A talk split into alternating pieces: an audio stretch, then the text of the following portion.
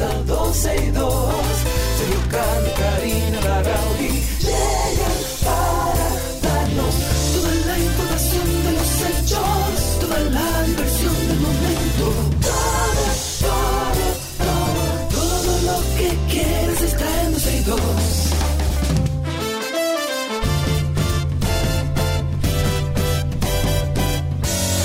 El reloj ya ha marcado las 12, ya comienza 12 y 2.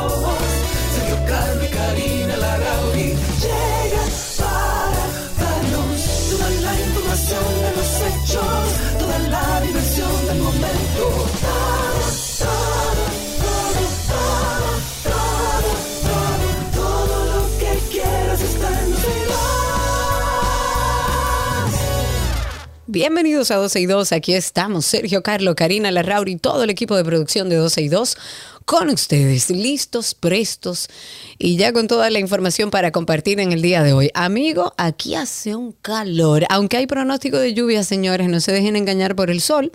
Según el pronóstico, a partir de las 12 y media, una de la tarde, empezaría a llover hasta alrededor de las 8 de la noche, así que salga con su paraguas. Sí, eh, nos están preguntando por aquí Cristina Rojas a través de YouTube. nos preguntan por qué la canción positiva es casi siempre en inglés.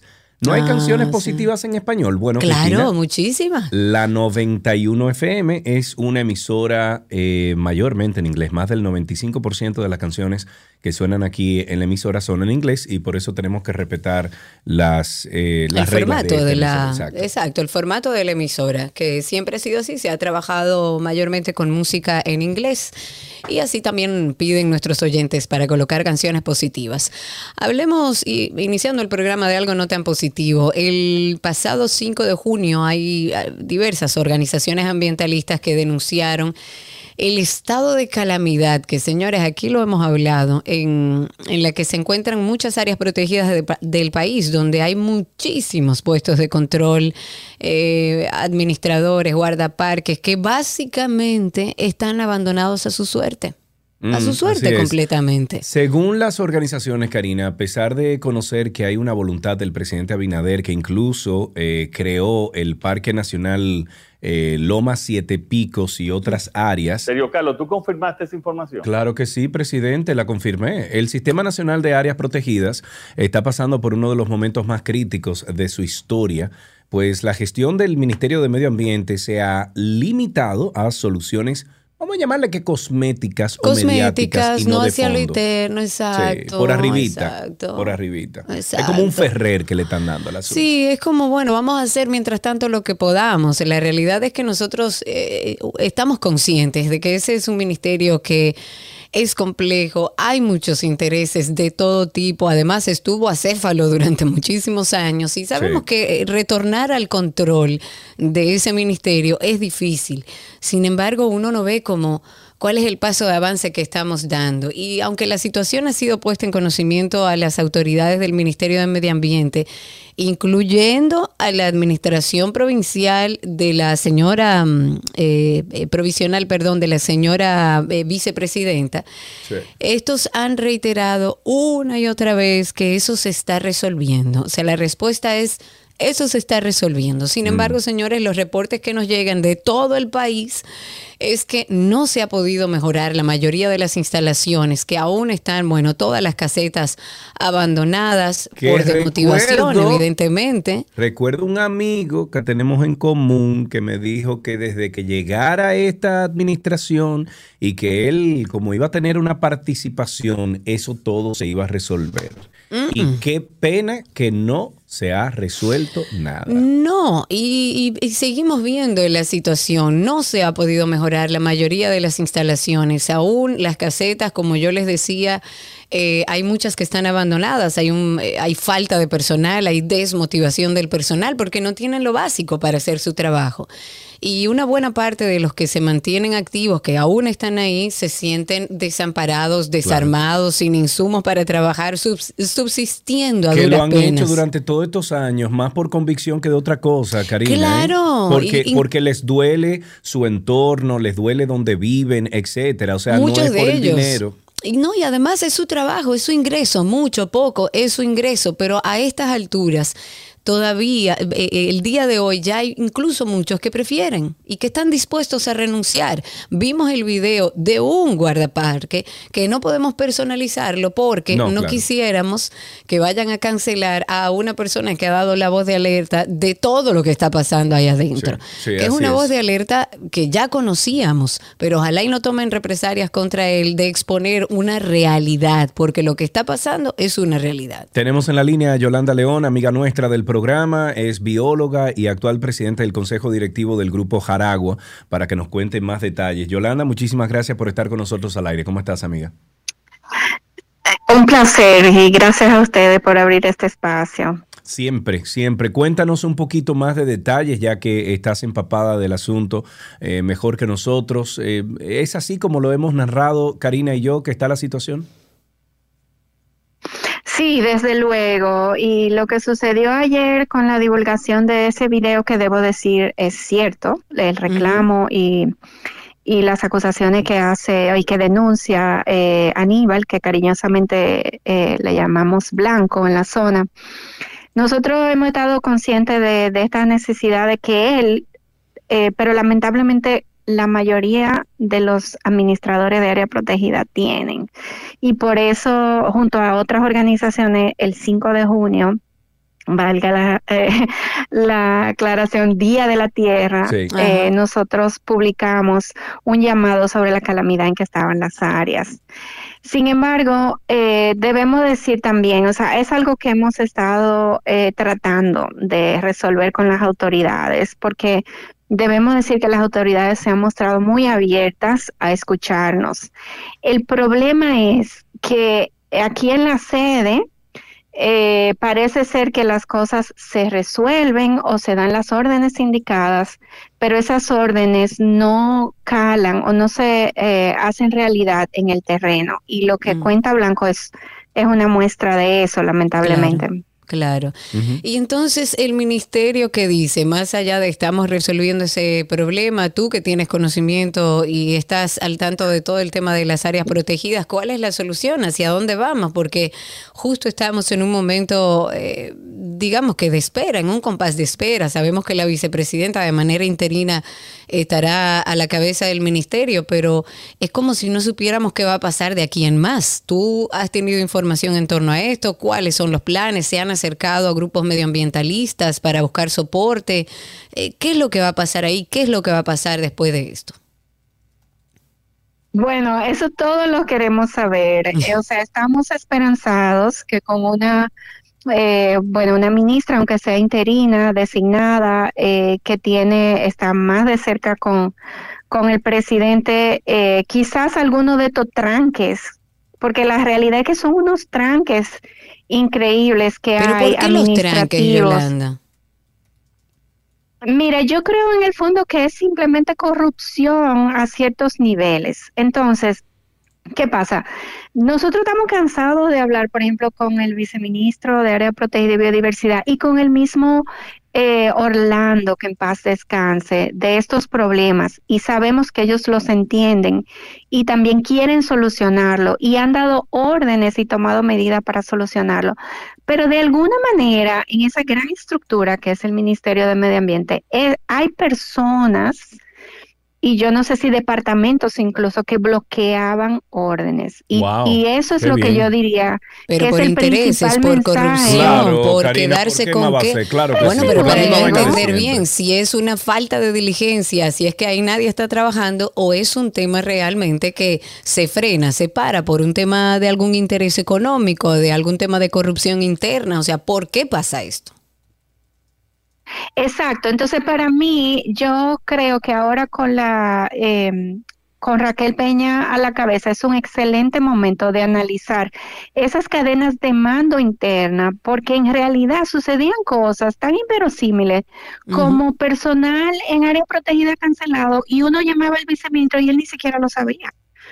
Entonces, eh, ¿verdad? Puede ser que alguien alegue, no, él te está diciendo eso de mentira, pero yo verdaderamente no creo que hay una mala intención, por lo menos esos niveles de viceministro y hacia arriba, por lo menos no las había con Orlando, pero verdaderamente ha sido muy frustrante ver cómo estas personas son menos poderosas que ciertos elementos que hay dentro de la institución y esa para mí sería la primera tarea que debe tomar eh, Raquel. Eh, tengo entendido que Raquel se ha estado entrevistando con muchas personas, eh, con muchas em, ¿verdad? Tratando de informarse, eh, ¿verdad? De toda la situación y creo que ese es un primer paso muy valioso.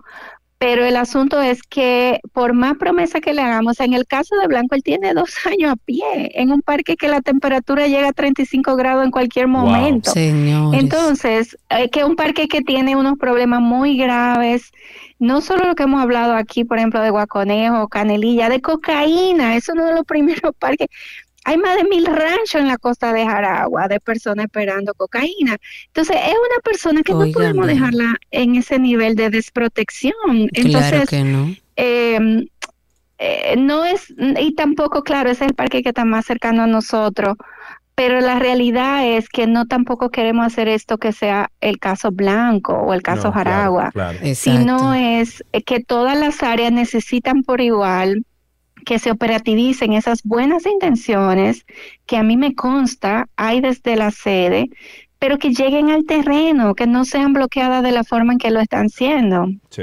Claro. Estamos totalmente de acuerdo. Y dentro del Ministerio de Medio Ambiente, porque quizás esta es una oportunidad con la vicepresidenta y tal como tú decías, Yolanda, que tiene un acceso más rápido incluso a la presidencia y que podemos eh, encarar los problemas de una forma menos burocrática y más directa.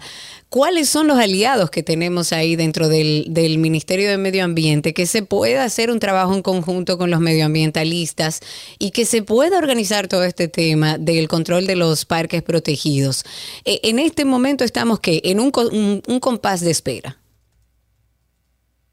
Sí, la realidad estamos un compás de espera. O sea, yo debo decir que, que, hemos tenido una buena apertura con el viceministro, el anterior ministro, que en paz descanse, y yo espero que también Raquel o quien, quien la sustituya a ella llama definitivamente en el ministerio, yo creo que ellos han entendido que a la sociedad civil no podemos eh, dejarla fuera.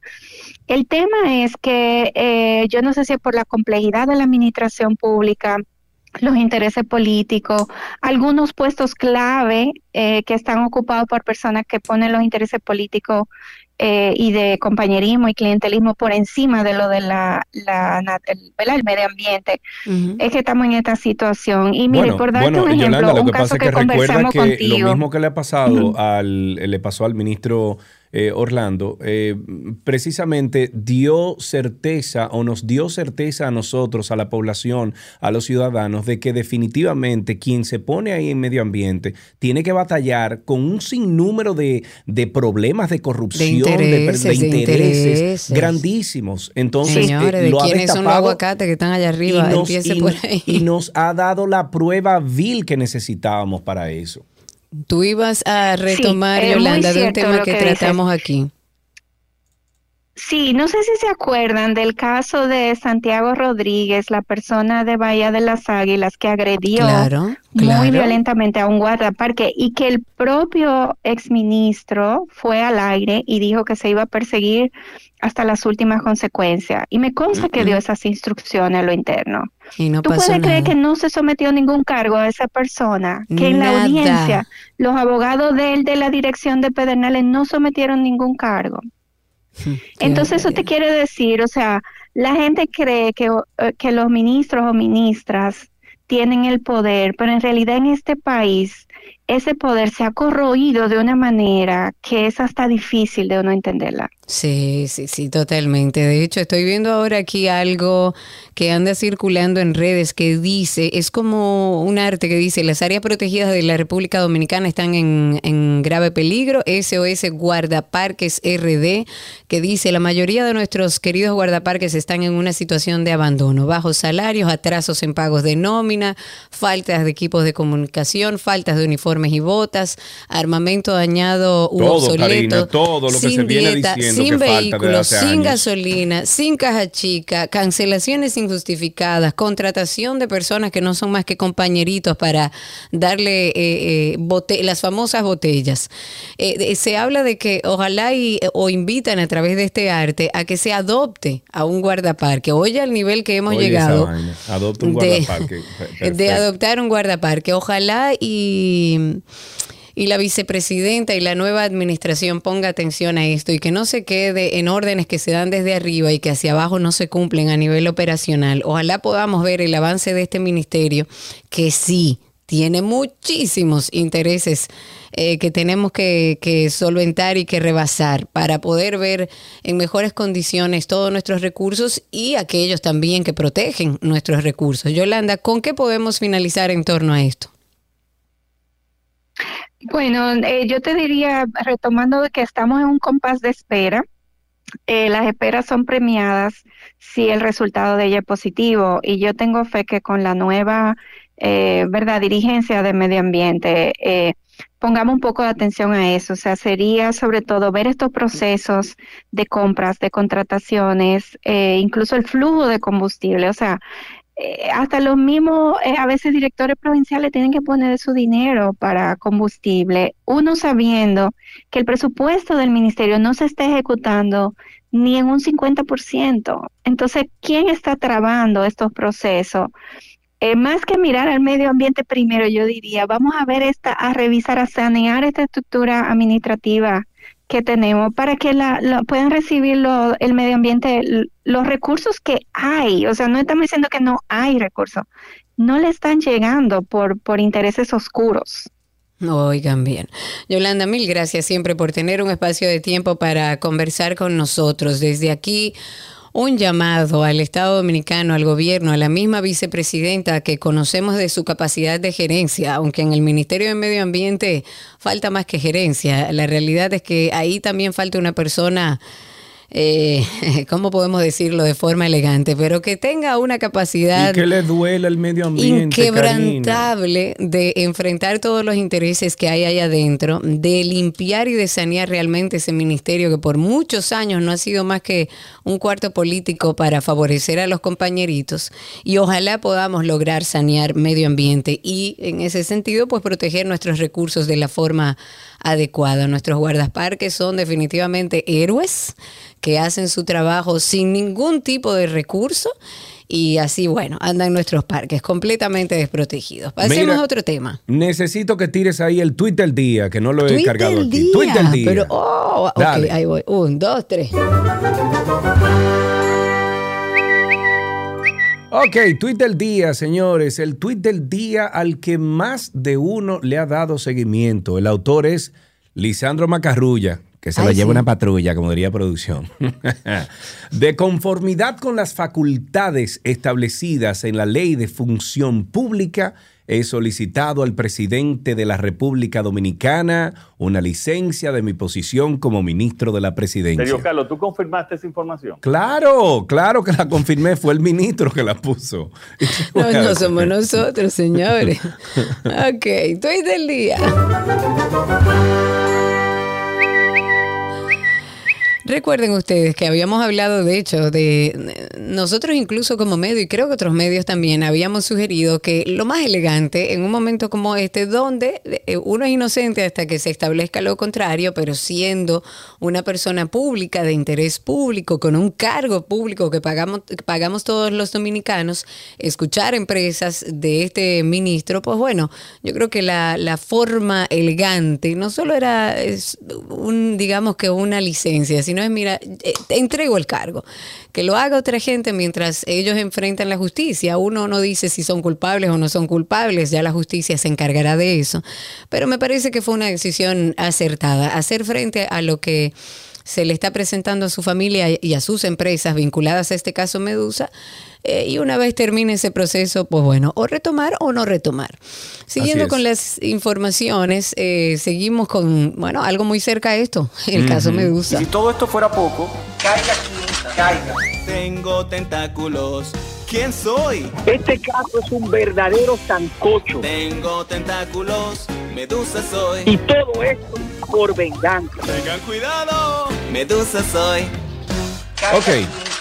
Sigamos con el entonces con el caso Medusa. El Ministerio Público ha recibido más de 800 millones de pesos en incautaciones de bienes, entre ellos los entregados voluntariamente por parte de los nuevos vinculados en el caso Medusa, cuyo principal implicado es el ex procurador general de la República, Jean Alain Rodríguez, quien supuestamente pensaba lanzarse como presidente. Ah, sí, según eso salió La misma ahora. acusación. O sea, no, según la acusación, vamos a apuntarle un poco a la audiencia, según la, acusación, el, el digamos ah, que los papeles formales de la acusación, se establece que Jean Alain ya había, el ex procurador, había contratado los servicios de la ex asesora de Peña Nieto de México para que empezara a guiar su carrera con vistas a la presidencia y de hecho que le pagó millones de pesos en efectivo. Bueno, dice que además en el expediente que consta de tres tomos y más de dos 12.000 páginas. Se refiere a que algunos de los nuevos involucrados estarían interesados en negociar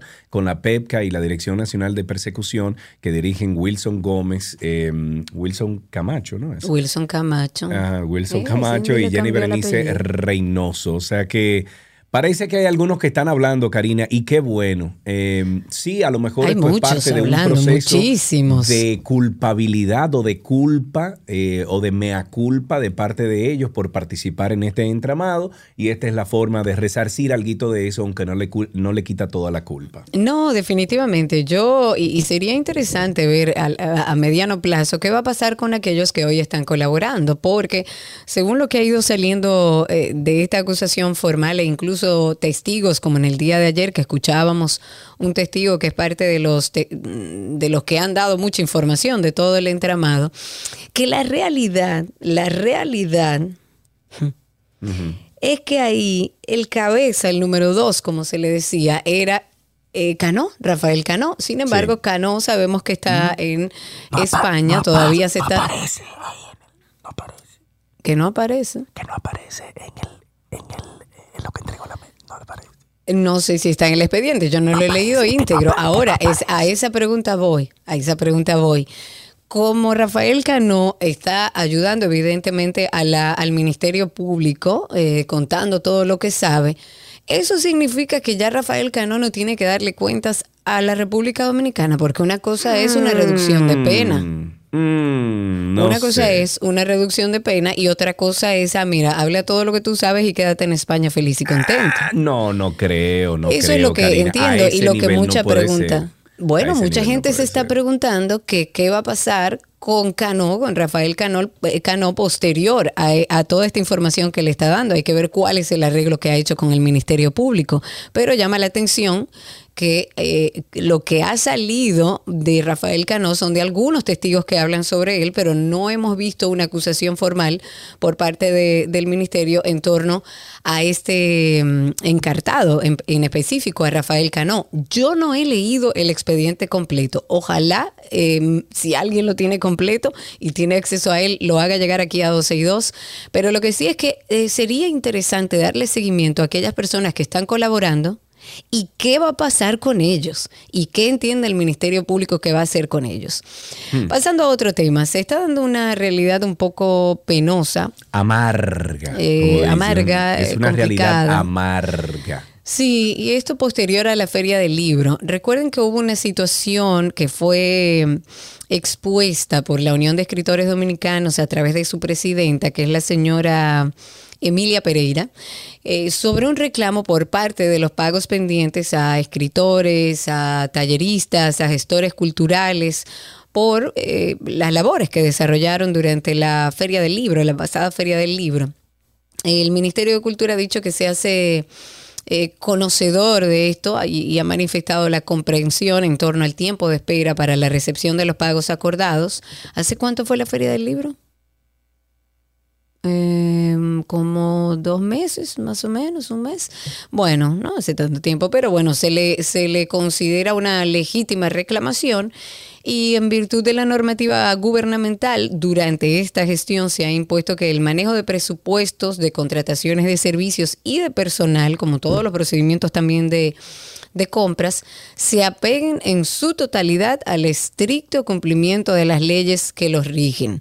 Hay procesos que establecen eh, diferentes términos, diferentes plazos que el Ministerio de Cultura eh, eh, entiende que debe respetar de manera rigurosa y que en consecuencia ejecuta. Y por eso suceden estas cosas según las declaraciones del Ministerio de Cultura. Ok, bueno, eh, tenemos también que, perdón Karina, que me están llamando de un delivery que me están haciendo y ya tú sabes cómo Bueno, bueno, cosa. para yo terminar la idea, entonces, si no estabas escuchando mi comentario, según Dale, algunos amigos cercanos a esta situación, ellos tuvieron que acudir a los medios de comunicación porque el Ministerio de Cultura no le daba ninguna respuesta clara. Y de esta manera se comunicaba que los compromisos de pago asumidos por la dirección de la Feria del Libro como, como ente organizador, porque es esa dirección quien lo organiza, van a ser plenamente honrados a medida que cada uno de esos pagos sea debidamente validado y aprobado por las distintas instancias de, de Contraloría interna y externas de la situación. La Feria del Libro hace alrededor de un mes, ahora no tengo clara cuál fue la fecha, creo que fue un mes, dos meses. La realidad es que yo creo que todo aquel que trabaja o es suplidor del Estado sabe que eso es a 60, 90 días, o sea, los protocolos cuidado, de cumplimiento y cuidado. cuidado, los que Eh. pagan bien, pero Eh. los procesos de, de, control- de con- Contraloría interna son complejos y entonces hay que esperar un tiempecito más. Ok, comentemos una propuesta interesante que está pasando por el Senado de la República.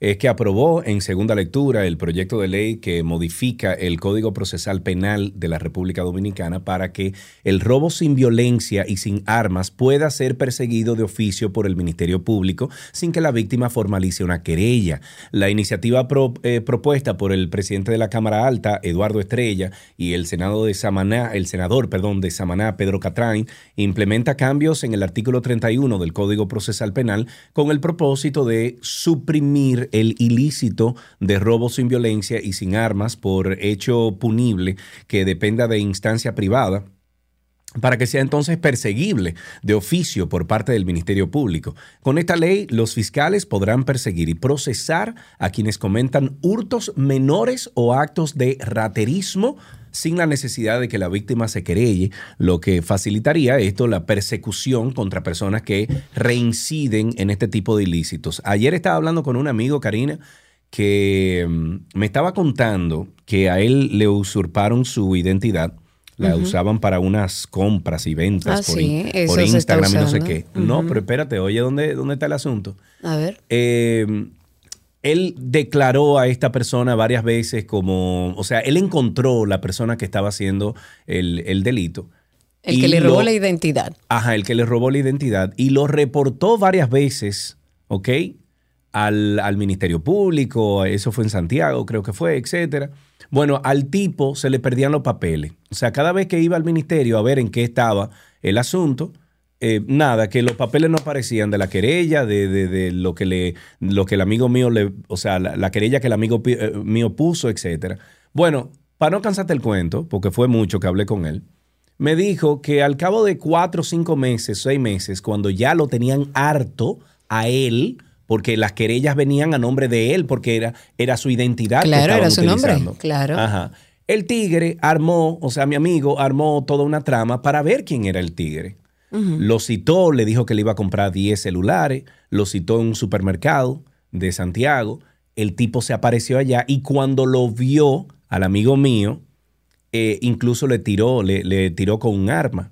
¿Qué? El amigo mío es militar o era militar en ese entonces y le respondió también a balas- o sea, eh, baleando el carro. Él salió a la huida en, en- en- a pie, corriendo. El amigo mío le cayó atrás, bueno, lo agarró. ¿Tú sabes quién era el tipo? ¿Quién? Era el jefe de, de cómputo del sitio donde ponían la querella. Del destacamento. Del pero, Es que eso no, pero es que eso no es una sorpresa. Yo aquí he comentado varios casos donde a, a una vecina mía le robaron, ella fue, identificó con el, con el jefe de ese destacamento, que era sargento, frente a ese jefe de ese destacamento, ella identificó el ladrón, así, cara a cara, porque no es que no la vio, el ladrón la vio. Y bueno, en medio de toda la situación y averiguando, el sargento, jefe de ese destacamento, era hermano del delincuente. Qué rico. Qué Entonces bien. así no vamos a llegar a ningún lado. Yo creo que eh, si hay algo que, que, que hay que hacerlo con premura es el tema de la adecuación de la policía. Estamos un poco lentos, sabemos que hay, de ahí salen cucarachas y de todo. De todo. Pero la realidad es que vivimos en un país donde yo por lo menos voy a hablar por mí como ciudadana, no me siento protegida, cuidada, segura, no me siento que tengo un lugar al que pueda ir a poner una denuncia y que sepa que le van a dar seguimiento. Fíjense cómo este amigo de Sergio Carlos toma la justicia en sus propias Claro, manos claro. porque el sistema no le funciona. Fíjense meses, lo oye, que está me- meses, él sucediendo. duró, Karina, meses en eso. Detrás de, que, de que consiguieran al tipo y se le perdían, se le perdieron los papeles dos veces al destacamento donde estaba la querella. Y finalmente él tuvo a los seis meses, siete meses, cuando ya estaba, que era a Chele que lo tenían a él. Porque era él que le llegaban las querellas de los clientes que estaban buscando porque el tipo Porque se los delincuentes en este país lo tienen más fácil que la gente seria. Entonces, la realidad es que tenemos que buscar la manera, porque fíjense el caso, por ejemplo, de la señora que encontró a alguien en su casa con su hija, dentro de su casa, un ladrón, le quitó la vida al ladrón y esa señora está pasando las de Caín. O sea, Está pasando las de Caín y vamos a llegar a un punto donde cada dominicano va a tomar la justicia en sus manos porque el sistema no funciona y eso sí es peligroso, Hmm. Qué lío, señores. compadre. Eso sí Muy es peligro. peligroso. Muy bien, continuamos con. eh, bueno, tenemos que advertir a las personas que hacen Airbnb Ah, aquí sí. en República Dominicana, porque el presidente de la Asociación de Hoteles y Restaurantes Sazonadores, Rafael Blanco Tejera, afirmó su apoyo al proceso de regulación que lleva a cabo la Dirección General de Impuestos Internos a las plataformas digitales que operan en el país, como el caso de Airbnb. Eh, Blanco Tejera expresó que, de acuerdo con la DGII, el proceso de regulación a plataformas digitales está en proceso y que no hay que olvidar que las mismas son una realidad a nivel mundial con mucha presencia en República Dominicana. Y estoy citando, dice, no nos oponemos pero entendemos que deben de regularse porque el flujo de estas plataformas en el país ya es muy alto y no están contribuyendo como lo hacen los hoteles y restaurantes. Claro. Eso dijo, sí, lo importante es que ahora no abusen de ese impuesto. Exactamente, Es eso iba a decir. Ahí iba. Claro que hay que regularlo y estoy de acuerdo con regularlo. Ahora, que, que el poder hotelero no le quite la oportunidad incluso a personas individuales A los que viven. a los al- Que son chiquitos. chiquitos, son gente que se compran uno, dos apartamentitos, lo alquilan a través de Airbnb y esa es su entrada. Claro. Ojo con eso. Ahora, estoy de acuerdo con que a la plataforma a la plataforma Claro. se le grabe de alguna manera porque aquí se- ellos están ganando dinero. Habría que ver cómo va a ser. Antes de finalizar, comentarles como siempre, bueno, antes de comentarle nuestro podcast, hay una nota curiosa que quería comentarle con ustedes. Hay una mujer de Missouri que va a recibir una compensación millonaria por parte de la aseguradora de su vehículo. ¿Por qué? Porque ella contrajo una enfermedad de transmisión sexual una infección por virus del papiloma humano mientras tenía relaciones sin protección con su pareja en el automóvil. Pero oiga, la compañía de seguros rechazó, por supuesto, en un primer momento esta demanda porque ellos decían que el daño físico que alegaba no fue causado por el uso normal, entre comillas, de su vehículo. El caso fue entonces remitido a un arbitraje y en ese el árbitro determinó como un hecho probado que hubo actividad sexual en ese automóvil que había asegurado que condujo o contribuyó directamente a que la mujer se infectara con el virus del papiloma humano. Y también encontró que la pareja sexual de la reclamante sabía que era portador del virus del papiloma humano, pero nunca se lo dijo. Y de forma, señores, absolutamente insólito, porque esto es insólito, ese árbitro estableció que 5.2 millones de dólares representaría una compensación razonable para esta mujer por la infección y los riesgos asociados, por supuesto, a, la- a las infecciones de papiloma humano. La aseguradora que se llama Geico, por supuesto que apeló Geico, Geico. a... eh, Gaico, perdón, apeló la posterior confirmación de, de este arbitraje por parte del tribunal. Sin embargo, el Tribunal de Apelaciones confirmó recientemente la decisión del Tribunal del Distrito y esta empresa aseguradora tendrá que pagar. Oiga. Dios mío. Bien, miren, eh, nosotros tenemos un podcast que se llama Karina y Sergio After Dark. Nos pueden buscar en todas las plataformas de podcast como Karina Larrauri o Sergio Carlo. Ahí aparece de primero la carátula de, de After Dark. Y son temas eh, que les dejan siempre algo bueno en el alma a ustedes cuando lo escuchan. Si se ríen, si se, si se informan, si lloran, si lo que sea, siempre van a encontrar algo bueno ahí. Vamos a escuchar lo que tenemos ahora mismo. Espérate, muchacho, espérate. Queremos hablar de algo que a veces incluso no nos damos cuenta y vamos entrándonos como en una burbuja de codependencia emocional. que la codependencia es una dependencia, es una adicción a las personas. Se encontró en una relación donde se volvió dependiente de la otra persona, pero nunca vio eso en su crianza. Me da la curiosidad, Isabela, de saber si esta conducta de codependencia se puede adoptar. Y es un intento de que a través de las personas tú satisfagas tus necesidades. Los codependientes tienen mucha dificultad para experimentar la realidad con moderación. ¿Qué quiere decir? La vida emocional de un codependiente es intensa, es un tsunami emocional. Ojalá que este episodio sea el comienzo para que mejores las relaciones en las que te engañas pensando que necesitas a esa persona en tu vida para respirar y ser feliz. Eso no es así. Karina y Sergio. After Dark. Como dije, Karina y Sergio After Dark se puede conseguir en todas las plataformas de podcast. Publicamos generalmente los viernes a las 7 de la noche. Eh, estamos incluso implementando una dinámica nueva donde usted escucha el episodio y nos comenta a través de voz, tanto por Instagram en Karina y Sergio After Dark como por un enlace que hay eh, eh, que usa la plataforma de, de Spotify. Eh, o sea, es un enlace que cuando usted lo oprime, lo lleva a una página web, no tiene que apuntarse en ningún sitio y lo único que, puede- eh, o sea, lo, lo único que tiene que hacer es enviarnos esa nota de voz para nosotros entonces comentarla la semana siguiente. O sea que ya pasen por ahí, por favor. Dice Emmanuel Santana a través de YouTube, dice, ese podcast lo escucharé este viernes. Creo que la promo que escuchaste ahora es del podcast que está vigente. O sea que Exactamente. si vas a la El que se plataforma... estrenó el viernes pasado. Exacto, si vas a la plataforma lo vas a encontrar ahí sin problema, o sea que puedes pasar por ahí, Emanuel. Eh, muchísimas gracias, por cierto, a Raquelina, a la doctora Natalia Frías, que hizo un comentario sobre la noticia del papiloma humano que, que nosotros estábamos comentando, Karina, donde dice la doctora, ojo, pero es que el 80-90% de la población sexualmente activa en algún momento podría ser portador, claro. portadora del virus, y eso se sabe. Eh, por eso ya están vacunando a eso a los 11, 12 años, están vacunando a los niños contra el papiloma humano, pero se sabe que eso es así. Eh, yo creo que podemos entonces dejarlo de este largo, este primer segmento de 12 y 2 y regresamos de inmediato con más información. Nuestro cafecito de las 12 les llega gracias a Café Santo Domingo, lo mejor de lo nuestro.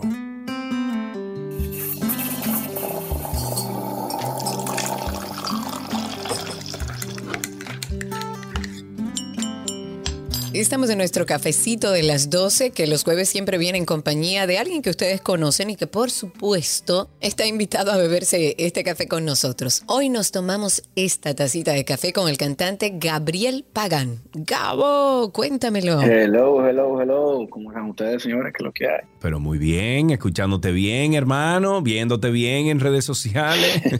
Mira, Gabriel, nos dijeron que usted no come cuento con un café, ¿es así? Eso es cierto, hermano. Yo me tomo el café así mismo como lo dice la palabra. Religiosamente, además, ¿verdad? Religiosamente, soy un tipo muy cafetero. Sin azúcar y sin nada. Negrito, como sale de la greca. Ah, pero qué bueno. ¿Y quién te introdujo al café, eh, Gabriel? Empecé a tomar café con mi abuelo paterno. Inclusive que era quien se tomaba ese café justamente. Eh, ese fue el primero que te dije, déjame ponerte este chin de café en la boca. Literal, sí.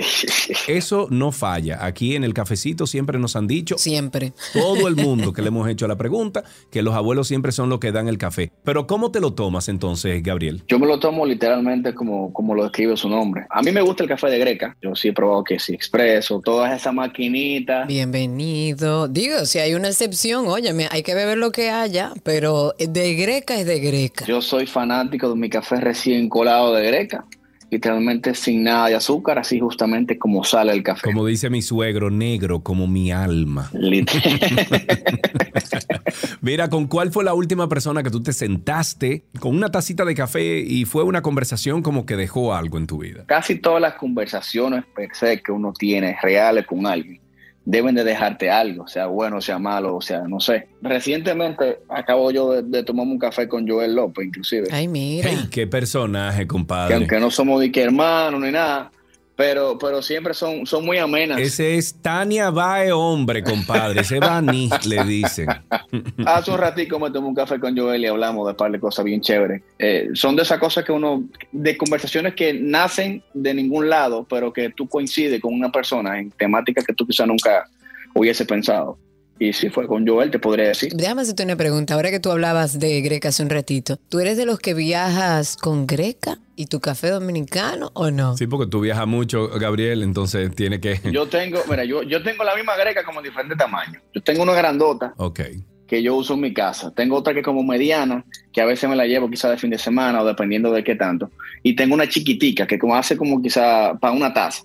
Esa de que la mía, óyeme, que esa greca yo la tengo medida. Yo soy de la gente también como que, que ya tú te acostumbrado al, al sabor de una greca específica. Óyeme, ya tu paladar se acostumbra hasta inclusive cómo sale el café de esa greca. Es una cosa impresionante, señor. Claro. Y me imagino que tú no la lavas con jabón, sino que... No, no, no, no, agua solamente. Agua viejo. solamente, ok. Eso es agua y ya. O sea, eso es religioso.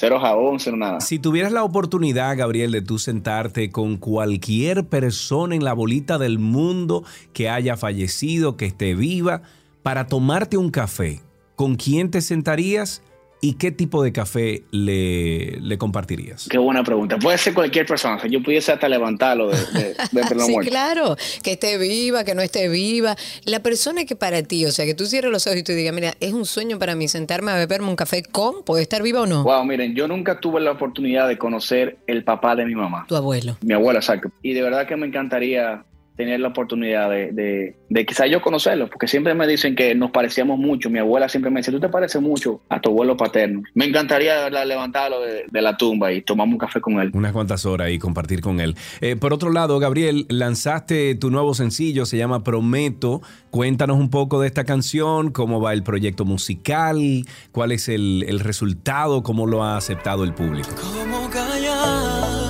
No, Sí, Prometo es mi más reciente sencillo. Tiene un par de días ya que acaba de salir, digamos que a la luz pública. Es una canción que yo entiendo que puede ser una, digamos que una continuidad, algo que se quedó, yo no diría que parado, pero simplemente un, un pequeño receso por el hecho de que, uno, la pandemia, dos, tuve mi primer hijo y quise quizás dedicarle un poco más de tiempo a la familia, a mi hijo, a otros proyectos personales también que tenía en marcha. Yo nunca dejo de estar en el estudio de grabación, yo nunca dejo de trabajar, yo nunca dejo de hacer música y colaborar en otros proyectos al mismo tiempo. Pero quizás en mi, en mi, digamos que en la constante vida pública o exponer canciones y estar, digamos, que dándole cara a canciones, sí quise agarrar un par de meses para mí. Esta canción yo entiendo que, que quizás es como un preámbulo de lo, que, de lo que estoy haciendo, de las próximas canciones que vienen y del próximo álbum que ya tengo casi listo. Y es la, quizá la primera de las próximas que vienen por ahí, porque es un merengue obviamente fusionado, como, como de costumbre, como me gusta hacer a mí, pero siento que tiene unos colores un poco más anglosajones y tienen un par de cositas que pueden abrir otras puertas en otros mercados, tanteando y, queriendo llevar lo que es el merengue, merengue fusión a, mercados que quizás no, no conocen tanto el merengue o no son quizás tan afines como actualmente con, con el tema tropical. Claro, y dime una cosa, cuando eh, hiciste este pare en tu vida, que dijiste, bueno, me tengo que dedicar a otras cosas y aparto un poco el lanzar nuevos proyectos, ¿cómo sirvió ese proceso quizás de también de pandemia que vivimos para que esa creatividad, esa necesidad de crear música, ¿cómo fue para ti ese, ese proceso? De verdad que fue, fue muy interesante porque tuve la oportunidad de volver a conectar conmigo mismo, de no hacer música porque es lo que funciona y porque es lo que yo entiendo que puede, digamos que, darme continuidad a algo que me ha funcionado. Porque uno muchas veces, cuando se monta en ese trajín de vida y en ese tren, uno pierde muchas veces el norte. Y en vez de hacer las cosas que de verdad tú sientas y, y como que te nazcan de corazón, tú haces lo que tú entiendes que te funciona. Entonces muchas veces puede pasar esa, esa desconexión que aunque te funcione y aparentemente sea exitoso, tú quizás no estás contento contigo mismo porque quizás no es lo que tú quieras hacer en ese momento o no es realmente como tú te sientes en ese momento. Yo entiendo que la pandemia me sirvió mucho a mí para, digamos que mirar para adentro y buscar quizás una parte de mí que en cierta forma se había perdido en, la, turbulencia de, y en el trajín de hacer porque tengo que hacerlo, porque tengo que mantenerme, porque tengo que estar. y realmente volver a aprender a que yo estoy haciendo esto porque es lo que me apasiona y lo que me gusta y es lo que quiero hacer en este momento y es lo que tiene simplemente siento que quiero hacer. Hay una hay una diferencia muy grande ahí y qué bueno escucharte eh, que tuviste la valentía, porque no todos los artistas, Gabriel, tienen la valentía de hacer un paro y decir, ok, espérate un momentico, déjame yo reagrupar estos pensamientos, reagrupar eh, a lo mejor las ideas nuevas para nuevas canciones, nuevos temas, nuevo álbum. Eh, se sienten como, como acabas de decir, presionados a siempre como estar en la cima y ven y, tira más canciones nuevas y temas nuevos, para arriba. Pero qué bueno que hiciste esa pauta porque yo entiendo que ese tipo de cosas como que te, te reubica y, como que te reubica tus raíces siempre. No, totalmente. Yo entiendo también que hay veces que, uno necesita, necesita mirar para adentro, analizar, eh, ver todo lo que vienes haciendo. Y digamos que, como te digo, realmente chequeate tú mismo para adentro si, y ves tú estás haciendo lo suficientemente feliz haciendo lo que estás haciendo, si tú estás vendiendo o trabajando y haciendo las cosas que tú realmente quieres hacer. Y yo te digo, yo, entiendo que Prometo es una canción que genuinamente habla de, exactamente lo que yo estoy viviendo. Es una canción inclusive en la cual yo involucro a mi pareja, involucro a mi hijo en el video inclusive de esta canción. Es la primera vez que, digamos que expongo eso. Quizá que trato de abrir un poco más la realidad de lo que yo vivo, o sea, de la cotidianidad y de lo sencillo y bonito que es realmente lo que yo predico en esta canción trata sobre simplemente como que ser y fluir, viejo. O sea, tú sabes cuando las cosas fluyen porque tú, tú las sientes. El que sabe cuando no es porque realmente lo siente y lo ve de esa manera. Es difícil tú describirlo, pero tú simplemente lo sientes, o sea, tú, you know it, o sea, tú lo sabes ya. Claro, estamos totalmente de acuerdo con eso, Gabriel. Ha sido un placer, viejo, conectar contigo, hablar contigo, saber, saber un poquito de tus gustos del café y, por supuesto, de, bueno, comunicarle a nuestros amigos oyentes sobre Prometo, eh, que, bueno, ya escuchamos un poquito ahí durante la entrevista y es una hermosa canción. O sea que, como siempre, Gabriel, muchísimas gracias por tu tiempo y gracias por estar con nosotros aquí en 12 y 2. Muchas gracias a ustedes, verdad. Un abrazo para los dos. Un abrazo. Estuvimos conversando con Gabriel Pagán, arroba Gabriel Pagán en redes sociales. Hasta aquí nuestro cafecito de las 12.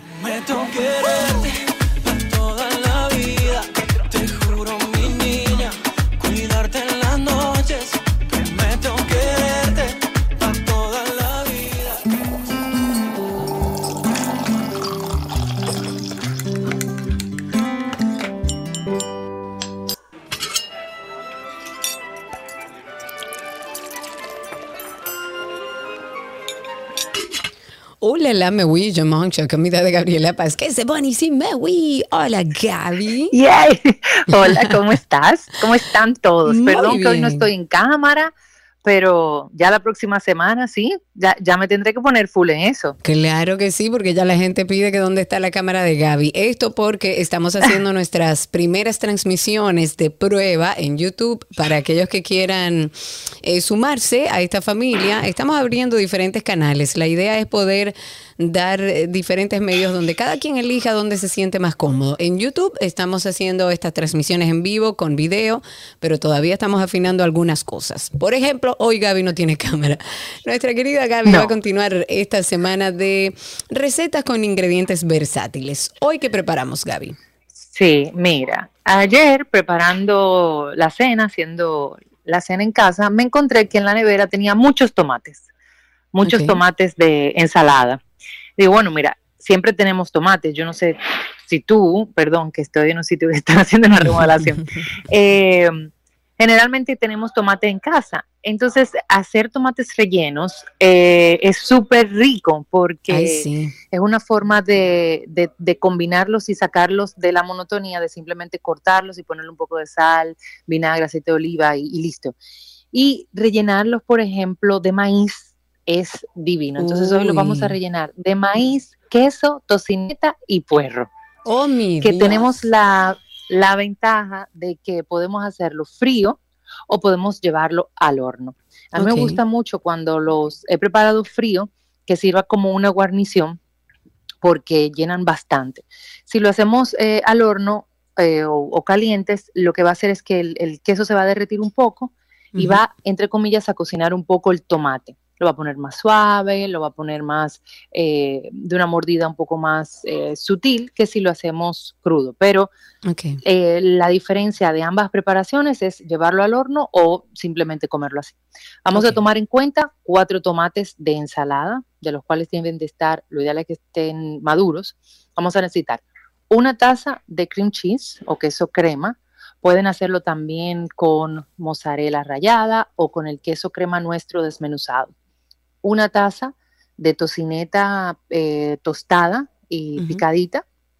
Una taza de maíz y depende qué tanto te guste el puerro, puede ser un cuarto de taza de puerro o media taza de puerro, que le va divino.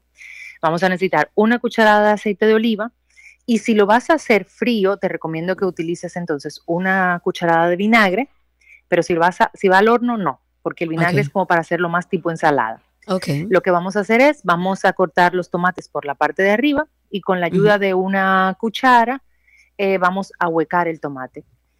Este relleno, señores, no lo boten porque, haciendo un paréntesis, con este relleno usted lo puede licuar, le agrega eh, vinagre, aceite de oliva, sal y pimienta y si quiere un poco de albahaca y hace una vinagreta de tomate que es riquísima Uy. para ponérsela a cualquier ensalada. De verdad, créanme, es muy, muy rica.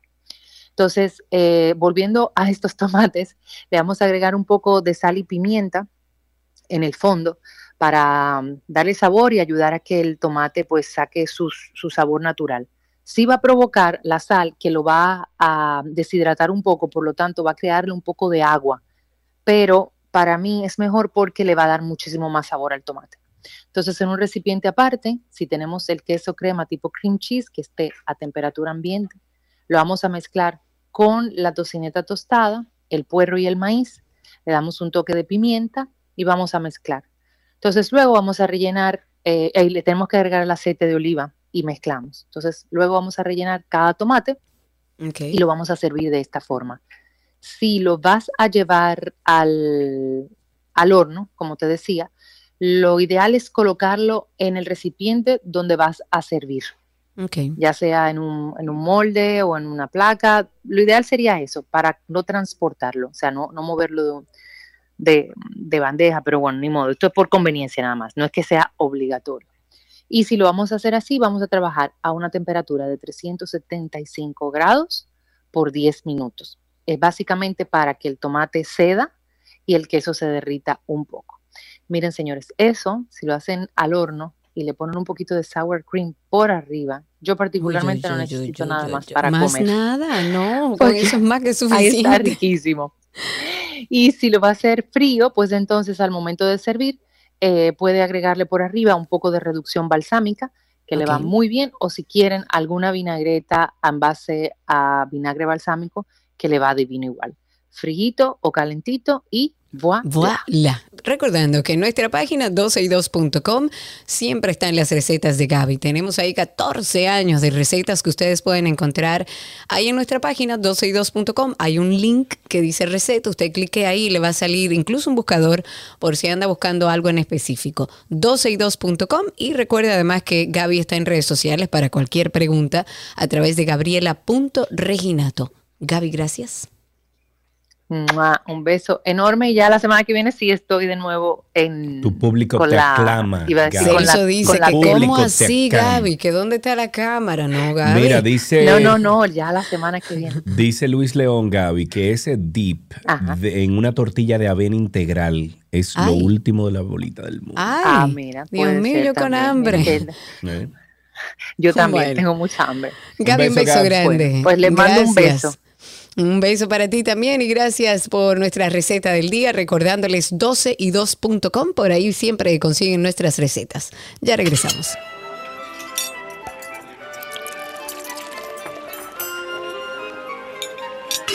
Nuestras noticias deportivas llegan a ustedes gracias a Jugos Dos Pinos, el sabor que nos gusta a todos, y gracias a Vita Salud, la tienda de las vitaminas y la nutrición deportiva.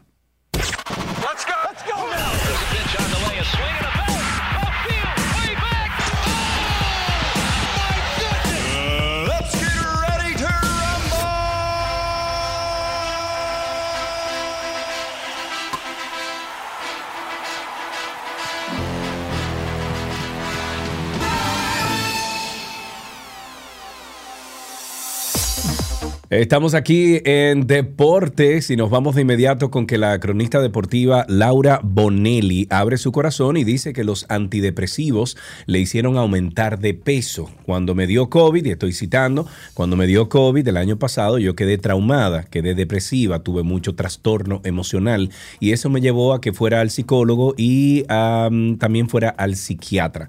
Con esas palabras Laura Bonelli abrió su corazón en un en vivo en su Instagram y habló sobre la situación de salud que, eh, bueno, que, que, la hizo aumentar de peso a pesar de haberse realizado, realizado una cirugía bariátrica en abril del 2019. La cronista deportiva explicó que las preguntas de sus seguidores queriendo saber el por qué había ganado libras en los últimos meses la motivó a contar la situación médica que le desarrolló la pandemia y por la cual tuvo que visitar un especialista de la salud mental quien le indicó fármacos para la depresión que le causaron su actual estado corporal. Déjeme decirle que esos fármacos que tienen que ver con la depresión, para eh, nivelar eh, los químicos en el cerebro, esos son impresionantemente hasta cierto punto dañinos. Mm, bueno, o sea, dañinos, tienen efectos secundarios. Efectos secundarios. Los efectos secundarios son horribles, horribles. Sí, definitivamente. A algunos les rebaja, a algunos les engorda, a algunos les trae problemas estomacales, a algunos les trae jaquecas. Por lo menos en su proceso de adaptación, en los primeros meses, siempre es así. En una noticia de baloncesto, la República Dominicana conquistó el oro y el plata en el básquet 3x3 categoría U23 y esto lo hizo en los Juegos Caribeños en la isla Guadalupe este año 2022. El equipo masculino U23 ganó la presea de oro frente a Puerto Rico con un cerrado 18-17. En femenino, las dominicanas se alzaron con la medalla de plata al derrotar el sábado 16-7 también a Puerto Rico. Me voy con baloncesto. La basquetbolista estadounidense Brittany Griner se declaró culpable por posesión y contrabando de drogas en su juicio en Moscú, pero dijo que no tuvo intención de cometer un delito. Eso informaron agencias noticiosas rusas. La bicampeona olímpica señaló que, señaló que actuó involuntariamente por empacar apuradamente. Greiner fue detenida en febrero en el aeropuerto eh, de Moscú, luego de que le encontraron cartuchos para, para vapes, para vapeadores, que contenían un aceite derivado del cannabis en su equipaje. Afronta una pena máxima de 10 años en cárcel si se le condena por el delito de transportación de drogas a gran escala. Esa, esa joven está viviendo las de Caína. En una noticia de tenis, el español Rafael Nadal ha vuelto a jugar un partido memorable con mucho en contra para derrotar en cinco sets eh, a Taylor Fritz y avanzar a las semifinales de Wimbledon esto, este 6 de julio del 2022. Con parciales, el español agiganta su leyenda y ganó un partido en el que tuvo que ser atendido por algunas molestias físicas y además superar el dolor. Rafael Nadal venció al dolor abdominal y a Taylor Fritz para lograr una remontada espectacular y clasificarse a sus octavas semifinales en Wimbledon. Y me voy en una última noticia o con una última noticia de golf, las giras del PGA y el LPGA cancelaron sus torneos en Shanghái que se iba a disputar en octubre debido a las restricciones que viven vigentes para frenar la pandemia del COVID-19. Y eso todavía y estamos en eso todavía, de que cerrando sitios por, por COVID, cosas. Bueno, depende de cuál es la situación de ese lugar. Bueno, el torneo HSBC Champions, parte del circuito World Golf, fue cancelado por tercer año seguido. Se iba a escenificar en el campo del Shengshan International entre el 27 y el 30 de octubre. La gira femenina tenía previsto un torneo entre el 13 y el 16 de octubre eh, en el King Song Garden Golf Club. Recordando que la LPGA no ha estado en China desde el 2019. Ambas decisiones se tomaron junto a las, eh, la Asociación de Golf de China, responsable de los torneos en el país. Señores, todos comentando a través de nuestro en vivo en YouTube. Gracias a los que siguen conectándose. Hay muchos que dicen, bueno, sabemos que son pruebas, pero queremos a todo el mundo en cámara. Señores, llévennos al paso, estamos en eso. También Luis de León dice que hablemos de Fórmula 1, que además Freddy dice que él puede perfectamente hablarnos de Fórmula 1. Casi siempre comentamos también sobre Fórmula 1. Antes de finalizar deportes, recordarles que hay un episodio, el más reciente, el que estrenamos el viernes pasado, que me parece interesante para escuchar, para compartir con alguien que a lo mejor ustedes entienden puede estar viviendo en una situación de codependencia emocional. Una buena forma de abrir un poco la cabeza, de sensibilizar a la persona que usted a lo mejor entiende que vive en esta codependencia emocional, es diciéndole que pase por nuestro podcast, Karina y Sergio After Dark. Ahí ustedes tienen muchísima información alrededor de temas de salud mental, pero este último habla sobre codependencia emocional. Queremos hablar de algo que a veces incluso no nos damos cuenta y vamos entrándonos como en una burbuja de codependencia emocional. Que la codependencia es una dependencia, es una adicción a las personas. Se encontró en una relación donde se volvió dependiente de la otra persona, pero nunca vio eso en su crianza. Me da la curiosidad, Isabela, de saber si esta conducta de codependencia se puede adoptar. Y es un intento de que a través de las personas tú satisfagas tus necesidades. Los codependientes tienen mucha dificultad para experimentar la realidad con moderación. ¿Qué quiere decir? La vida emocional de un codependiente es intensa, es un tsunami emocional. Ojalá que este episodio sea el comienzo para que mejores las relaciones en las que te engañas pensando que necesitas a esa persona en tu vida para respirar y ser feliz. Eso no es así. Karina y Sergio, After Dark. Nos pueden buscar en cualquiera de las plataformas de podcast como Karina Larrauri o Sergio Carlo. También en Google pueden poner Karina Larrauri Podcast o Sergio Carlo Podcast y ahí les sale de primero Karina y Sergio After Dark. También suscríbase por favor a 12 y 2 que les sale también en esa lista. Hasta aquí Deportes en 12 y 2.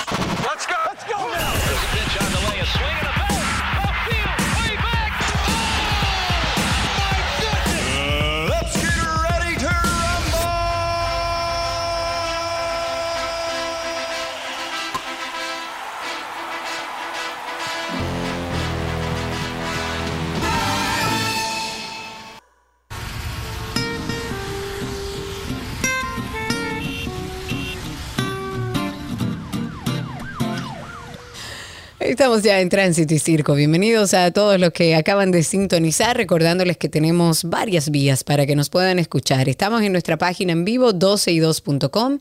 Estamos a través de la página de la 91, la 91fm.com. Estamos a través de Twitter Spaces, eso es en Twitter, nos busca como, dos, como 12 y 2. Por ahí usted puede entrar, escucharnos en vivo y también participar con nosotros en vivo a través de Twitter Spaces. Y por Carlos, ¿tú supuesto, confirmaste esa información? ¿Tú Está confirmada, sí, está confirmada la información, señor presidente. Y por Chévere. supuesto, a través de YouTube, que le pedimos paciencia porque estamos haciendo algunas pruebas. Tránsito y Circo llega a ustedes gracias a Marión Autos, tu inversión segura en manos expertas. 8 829-236-9856. Déjame poner el ticker aquí del teléfono. Déjame ver dónde está. Aquí, míralo ahí. El ticker del teléfono en YouTube para que ustedes puedan llamar 829-236-9856,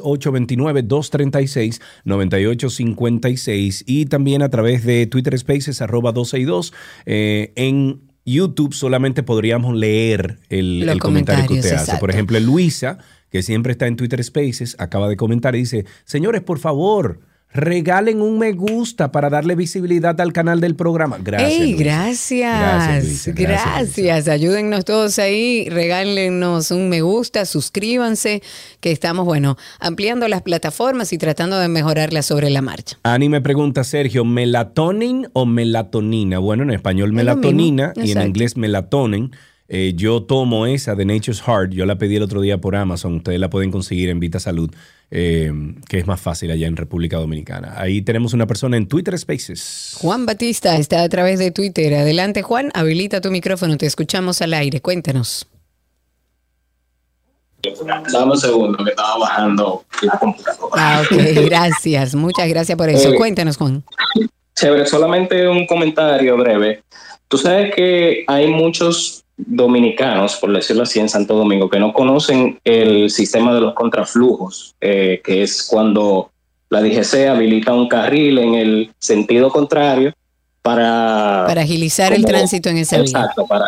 Correcto. Entonces se publicó un accidente en el día de ayer eh, de un joven porque y veo los comentarios de muchísima gente y gente dando likes con respecto al comentario de que el tipo venía en vía contraria. No, el, el pana no venía en vía contraria, simplemente estaba en el contraflujo y la Claro. persona no se percató y estaba cruzando un puente, no estaba cruzando el puente peatonal tampoco.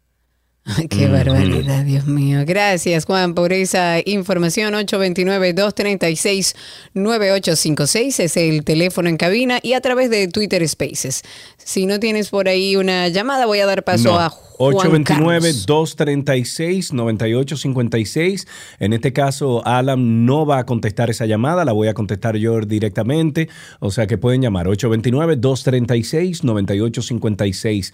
Eh, un beso grande a, un, a una joven talento, locutora, sí. Lasmi Grullón. Nuestra querida Besos Lasmi. para ti. Besos. Lasmi, caramba, qué, qué pronunciación, qué voz, qué manejo tan lindo tiene Lasmi.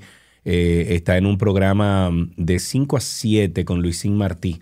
Ella es parte del programa. Bueno, pues un beso para Un abrazo, Lasmi. Muchísimas gracias por el honor. Juan Carlos, habilita tu micrófono en Twitter Spaces. Te escuchamos. Cuéntanos. Buenas tardes. Bienvenido. Humildemente, humildemente se puede decir que este es el programa que es más transmitido simultáneamente al mismo tiempo. Pa' que Carlos, ¿tú sepa. confirmaste Vamos a presumirlo sí. y anunciarlo para que lo- Por la- los favor. anunciadores lo escuchen. Sí, hombre, Pregunta, que Juan, aquí los Juan, programas de radio y de el- televisión dicen el más escuchado sin serlo. Nosotros tenemos que grabar una promo. Óyelo ahí, el más escuchado. Cuéntanos, Juan. Ah, no, ya él se fue. Él quería decir eso. Muchas gracias, Juan. 829-236-9856. Cuéntenos cómo está la calle, el tránsito y el circo. Ok, eh, bueno, en lo que preparamos esta llamada, eh, Karina Larrauri, puedes ir diciéndonos de qué se trata. Eh, lo estamos, lo estuvimos hablando la semana eh, que hemos. ah, perdón, Sí, aquí, estuvimos ahí. hablando sobre eso y me imagino que estás hablando del tema del acuario nacional. Hace unos días estábamos No, no, no, no, yo me refiero a Hogar Crea, eh, Karina. Ah, ok, Sí. Hogar Crea. Bueno, mejor aún. Eh, El tema de Hogar Crea, esta semana, bueno, hemos estado hablando un poco de la situación que se, se está dando en Hogar Crea. Eh, nosotros que conocemos esta institución sin fines de lucro hacia adentro, eh, yo he sido colaboradora de la institución, Sergio Carlo también ha participado de alguna manera, y nos preocupó mucho hablar con la gente de Hogar Crea y saber que le habían recortado parte de su presupuesto, que a través del gobierno le entregan una ayuda, presupuesto que ya para la entidad no era suficiente. Lo digo con conocimiento de causa porque eh, como colaboradora veía que lo que faltaba lo, lo llevaban o hacían contribuciones las mismas familias que en su mayoría no tienen la capacidad económica para ayudar a este centro.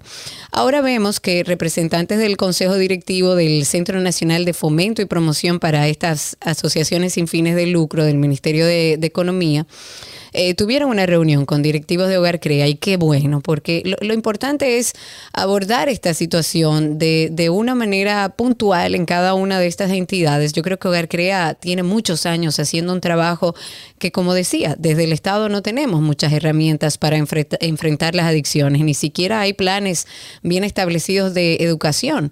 Entonces, lo que se hace más inteligente es apoyar y organizar instituciones como estas para que sigan dando ese servicio.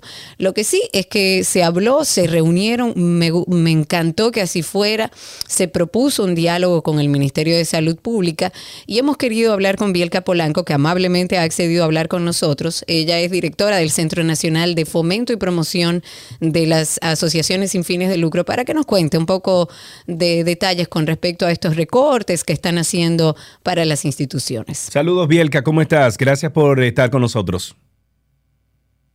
Uy, Bielka, no te escucho. Espérate un momentico. Ahí sí te escucho. Ahora sí, cuéntanos. Hola, ¿qué tal? Eh, bueno, primero que nada, eh, buenas tardes y muchas gracias por esta oportunidad de conversar con Bielka, ustedes, te, te voy a interrumpir un momentito. Prefiero que me llames del teléfono y que te lo pongas al oído, por favor.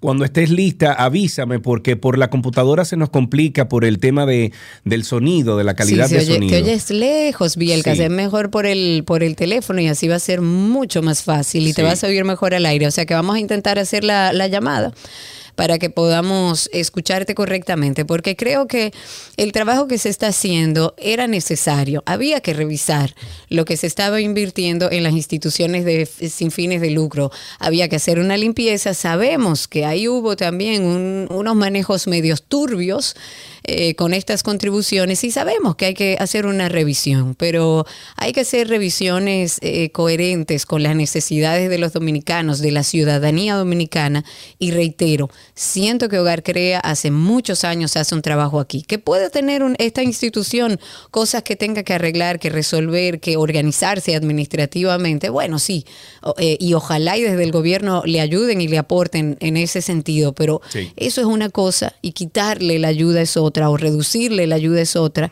frente a una institución que tiene tantas precariedades, porque conozco de las precariedades de Hogar Crea que muchas veces no hay comida suficiente para darle a los internos e incluso ellos están trabajando ahora con menores de edad y es la misma situación de precariedad en este centro. Ahí tenemos a Bielka. Ahora sí, Bielka, te escuchamos. A ver. Hola, ¿qué tal? Eh, bueno, primero que nada, muchísimas gracias por esta oportunidad de poder contar un poco de lo que estamos haciendo en el Centro de Fomento y Promoción de las Asociaciones sin fines de lucro. El centro, bueno, lo primero decirles que es una organización, un- una dirección eh, muy atípica porque estamos eh, constituida por cinco representantes de la sociedad civil, o sea, cinco SFLs, eh, que son elegidas por sus pares por dos años, y cinco instituciones del gobierno, entre ellas el Ministerio de, perdón, el Ministerio de Economía, Planificación y Desarrollo. Eso es importante entenderlo, que todas las decisiones que toma el centro son colectivas, son en consenso, son eh, a través de nuestro consejo. Eh, Ok. ahora mismo, eh, como parte del consejo, eh, están, eh, em- empezaron su gestión en enero, Ujú. rehabilitación, la Asociación Dominicana de Rehabilitación, Pro Familia, Sur Futuro, eh, Ujú. la Red Misericordia y el Instituto de Ayuda al Sordo Santa Rosa. Entonces, eso es importante porque eh, no es, o sea, es un órgano participativo y es una, y, y nosotros somos la dirección ejecutiva, o sea, la Ok. secretaría que implementa las políticas. Somos el órgano rector de las asociaciones sin fines de lucro y estamos llamados a velar por el uso de los fondos públicos. O sea, Claro. nosotros aquí tenemos que, que fortalecer a las organizaciones que verdaderamente, como tú señalabas ahorita, eh, hacen una gran labor. Y Claro. precisamente hay que eficientizar los recursos que reciben. Eh, eh, Hogares Crea tradicionalmente estaba recibiendo 50 millones y, y- y es 50 importante millones señalar- al año, Bielka, ¿no? al año, efectivamente. Y Tienen 42 centros y eh, hemos estado dándole un acompañamiento técnico y bueno, y a raíz de la semana pasada que nos estuvieron, que nos llamaron para reunirse con nosotros, eh, por supuesto, eh, las puertas están abiertas. eh, en lugar de recibirlos, eh, fuimos, fuimos una, delega- una delegación, fue el vicepresidente de rehabilitación, que es el padre Sandino, miembro del Consejo. También fue la representante de la Procuraduría General de la República, Ligi Acevedo, que es la secretaria general de la Procuraduría, y, y una servidora, ¿no? Y Sí. fuimos, eh, conocimos un poco la preocupación que tienen. Eh, obviamente es una preocupación muy válida, o sea, es una, a veces es como una especie de, de, de círculo vicioso, o sea, mientras más eh, fondo, eh, o sea, si tú quieres mejorar tu capacidad necesitas más fondos, pero nosotros también necesitamos que tú, que tú fortalezcas tu capacidad de gestión, que Claro. tú fortalezcas tus controles, que ofrezcas la suficiente garantía de buena gestión eh, para eh, poder asignar, aumentar fondos. Entonces es un poco el, el, eh, como en ese, tenemos que buscar ese equilibrio. Pero, pero pregunta, Bielka, pregunta, eh, eh, pero ustedes no están bien organizados para presentar todo eso ante las autoridades. Nosotros el centro somos el órgano rector y es la ho- Hogar Crea que recibe fondos y es Hogar Crea que debe rendir cuenta de cómo Sí, eh, sí, gastan. o sea, pero lo sí, que, pero lo la que dice Bielka para, para explicarte es que ellos lo que están procurando es que ese dinero que le entrega el gobierno a estas instituciones sean más eficientes. ¿En qué sentido? Como para ponerlo en términos más llanos. Cuando tú ganas un dinero y empiezas a tener, o sea, vives con ese dinero, sin embargo, a medida que vas ganando más, vas necesitando más. Cuando vivías con la mitad. Entonces es un poco de, vamos a sentarnos sobre la mesa, a ver Pero de qué pregunta. hacemos más eficiente esto, pero para eso entiendo yo hay que hacer un levantamiento de, Ok, ok, el pero esa es mi levantamiento de lo pregunta necesario Bielka, es. Karina. Esa es mi pregunta, Bielka. O sea, ¿qué tan transparentes son esos procesos de esos 42 diferentes eh, centros que tiene Hogar Crea? Que haciendo un cálculo aquí, 50 millones, estamos hablando de un mill- 1.2 casi millones por centro, si Al son año. 42. Pero entonces, ¿qué tan transparentes son o, o es ese uso de ese dinero, de esos fondos? De Hogar Crea hacia, hacia ustedes, por ejemplo. Exacto, que o sea, le presentan sí. cómo gastan, eh, están correctamente a nivel administrativo manejando ese dinero. Sí, mira, el año pasado, que fue cuando se le asignaron los fondos, eh, se hizo, se, se toman en cuenta varios criterios. O sea, nosotros tenemos una metodología para evaluar, eh, que es una metodología aprobada por el Consejo, y, hay, y el criterio de rendición de cuentas es sumamente importante. Y en el caso de Hogar Crea, ellos sacaron de 25 puntos 12.5. Eh, no obstante, han ido subsanando, hemos, ellos han tenido varias reuniones con nosotros y han estado abiertos a ir fortaleciendo y de parte nuestra hemos ido dándole acompañamiento para fortalecer sus capacidades. Y sobre todo yo quiero también llamar la atención de que más no necesariamente es mejor. No, claro. O sea, eh, podemos establecer, si establecemos controles, si se transparenta el uso y se fortalece la capacidad de gestión, eh, eso, eso eh, beneficia el impacto, a cómo llega a, la- a la- a los beneficiarios finales. Entonces, esto que estamos haciendo, a veces eh, tenemos resistencia, a veces, a veces no se entiende, eh, pero no dejamos, o sea, en ningún momento vamos a dejar a las organizaciones y sobre todo Hogar Crea, que hace una gran labor, eh, dejarlos fuera o dejarlos eh, eh, sin, sin, sin apoyo del, del gobierno. Por Claro, supuesto, pero previamente, eh, Bielka, de- Ujú. Perdón que te interrumpa. Eh, eh, eh, previamente ustedes hacen un levantamiento, más allá de que debe haber una, tal como tú dices, y yo estoy de acuerdo, de que hagan más eficiente el uso de esos recursos. Más allá de eso, que entiendo que debe hacerse con cada una de las instituciones, ustedes hicieron un levantamiento en el que establecieron, ok, son tantos centros, la necesidad de estos centros debería ser tanto. O sea, hay un levantamiento, porque estamos hablando de cuarenta y pico de centros que al año cada uno recibe alrededor de un millón de pesos para redondearlo. Y si sacamos las cuentas, a simple vista no da. De hecho, nos escribe ahora Ángel Mejía, y yo soy testigo de eso, y nos cuenta que su mamá era presidente del Comité Timón en San Pedro de Macorís de Hogar Crea, y que ella tenía que llevar comida de su, co- de su casa, de la compra de su casa, Hogar Sí. Crea, porque nunca era suficiente, y a mí me consta. Entonces, más allá de sí, vamos a hacer más eficientes los recursos que están recibiendo. Ustedes hicieron un levantamiento para establecer, mira, vamos a rebajarte el dinero o vamos a quitarte esto porque tú puedes funcionar con menos. O sea, existe ese levantamiento. Mira, el levantamiento se hace cuando la organización presenta sus solicitudes, no solamente Hogar Crea, estamos hablando de más de mil y pico de solicitudes que recibe el centro todos los años en la convocatoria anual de fondos.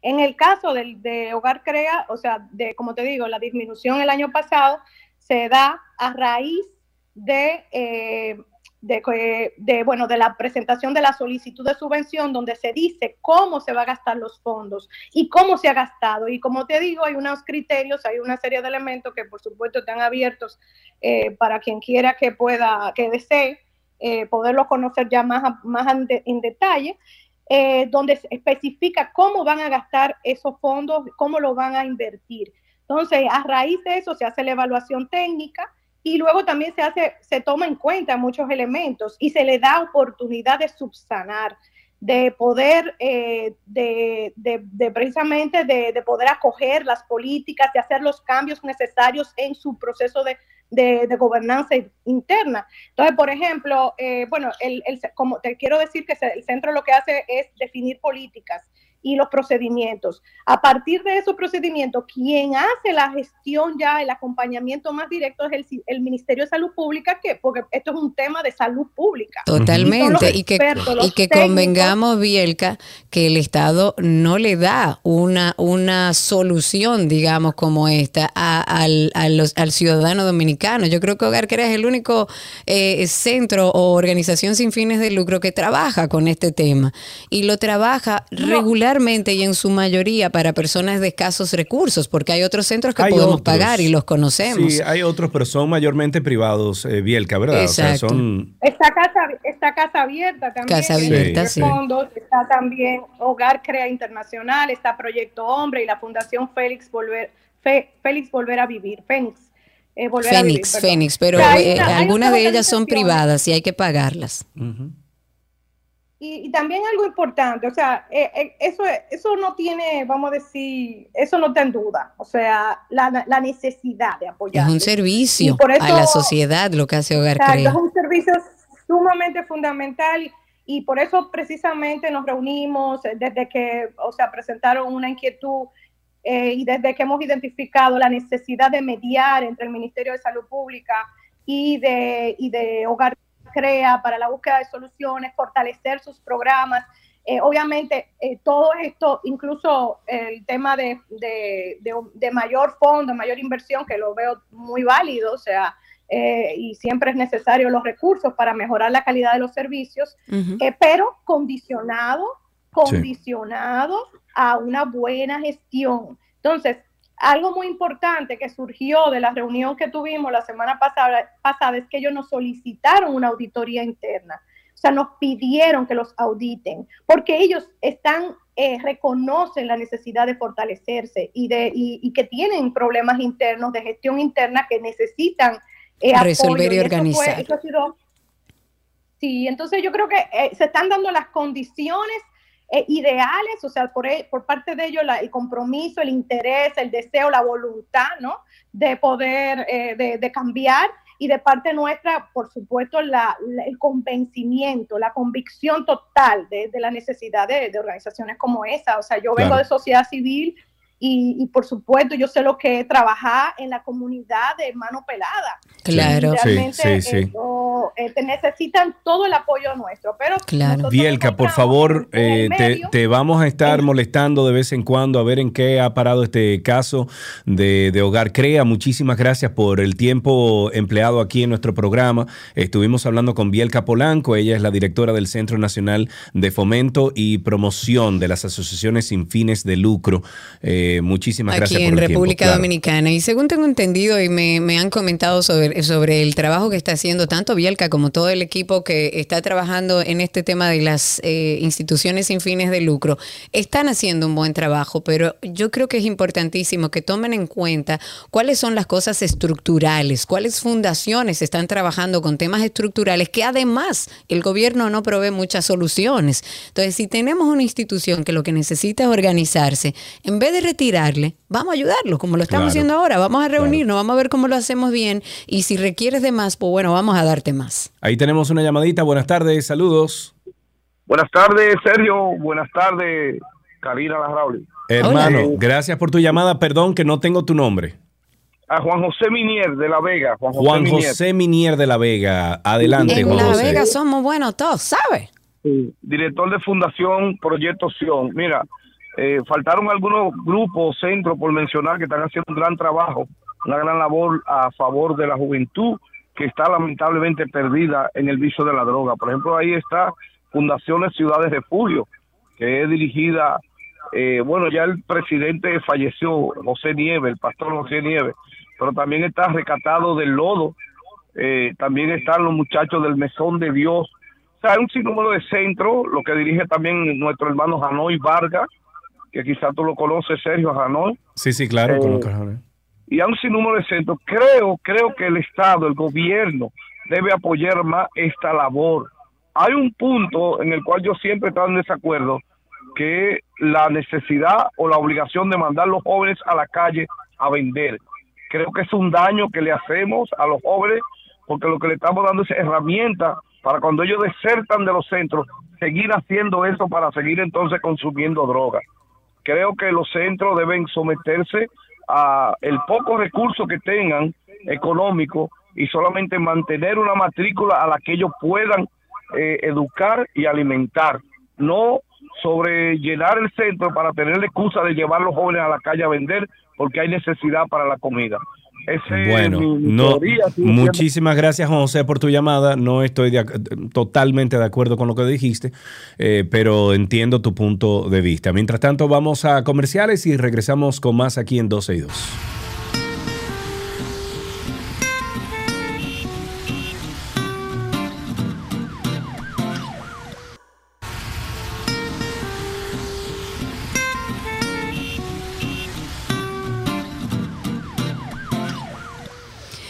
Estamos en Tránsito y Circo. Regresamos para comentar brevemente algo que había dejado como en el aire antes de hablar con Bielka.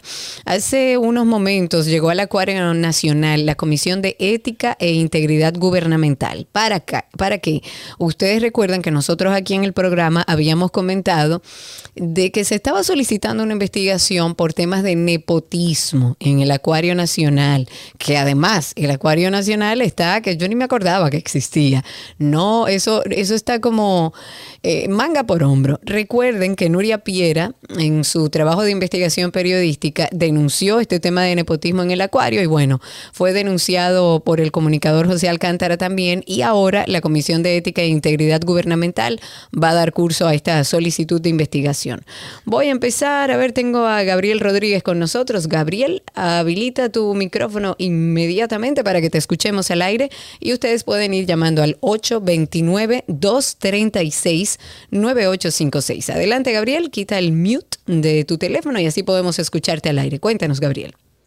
Sí, eh, buenas tardes.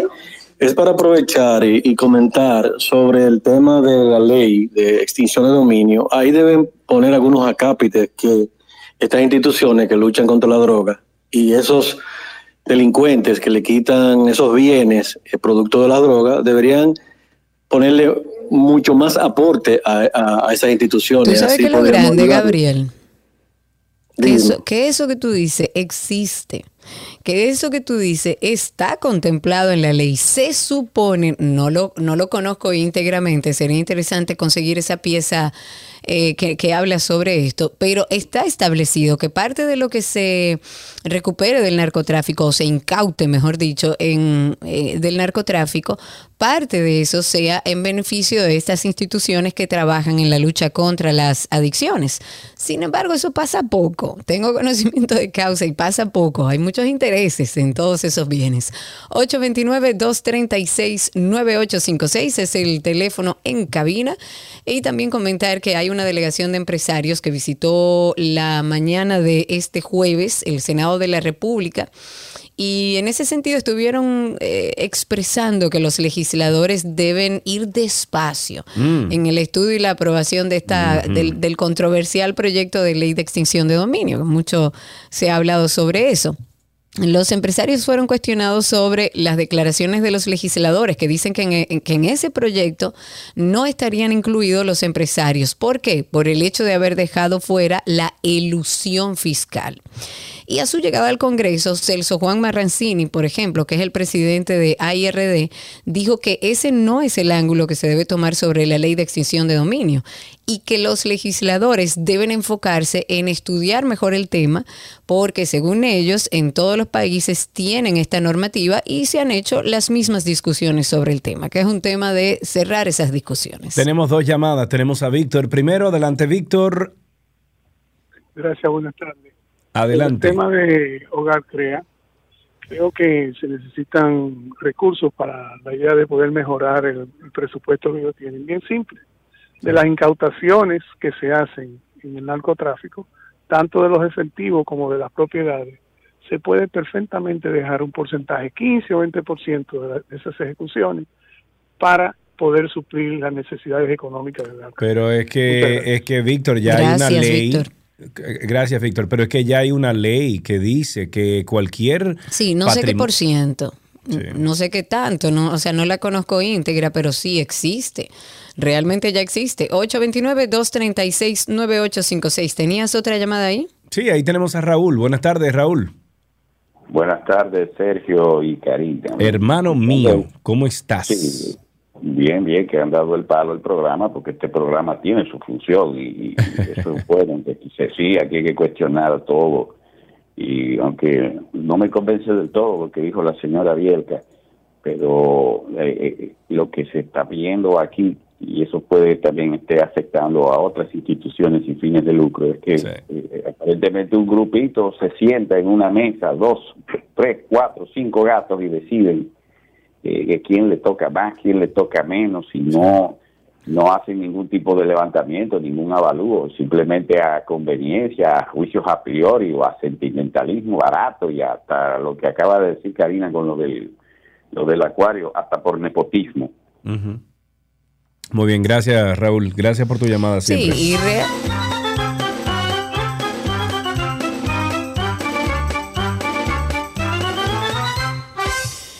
realmente lo importante es que se esclarezca todo, que ayuden a estas fundaciones si hay un tema de lo mejor administrativo que deben mejorar, porque claro, si es un dinero del Estado, ellos tienen que dar cuenta y que todo administrativamente esté claro, pero no tomar una decisión arbitraria de, ah, te retiro, porque yo entiendo que tú puedes eh, eh, seguir existiendo con menos.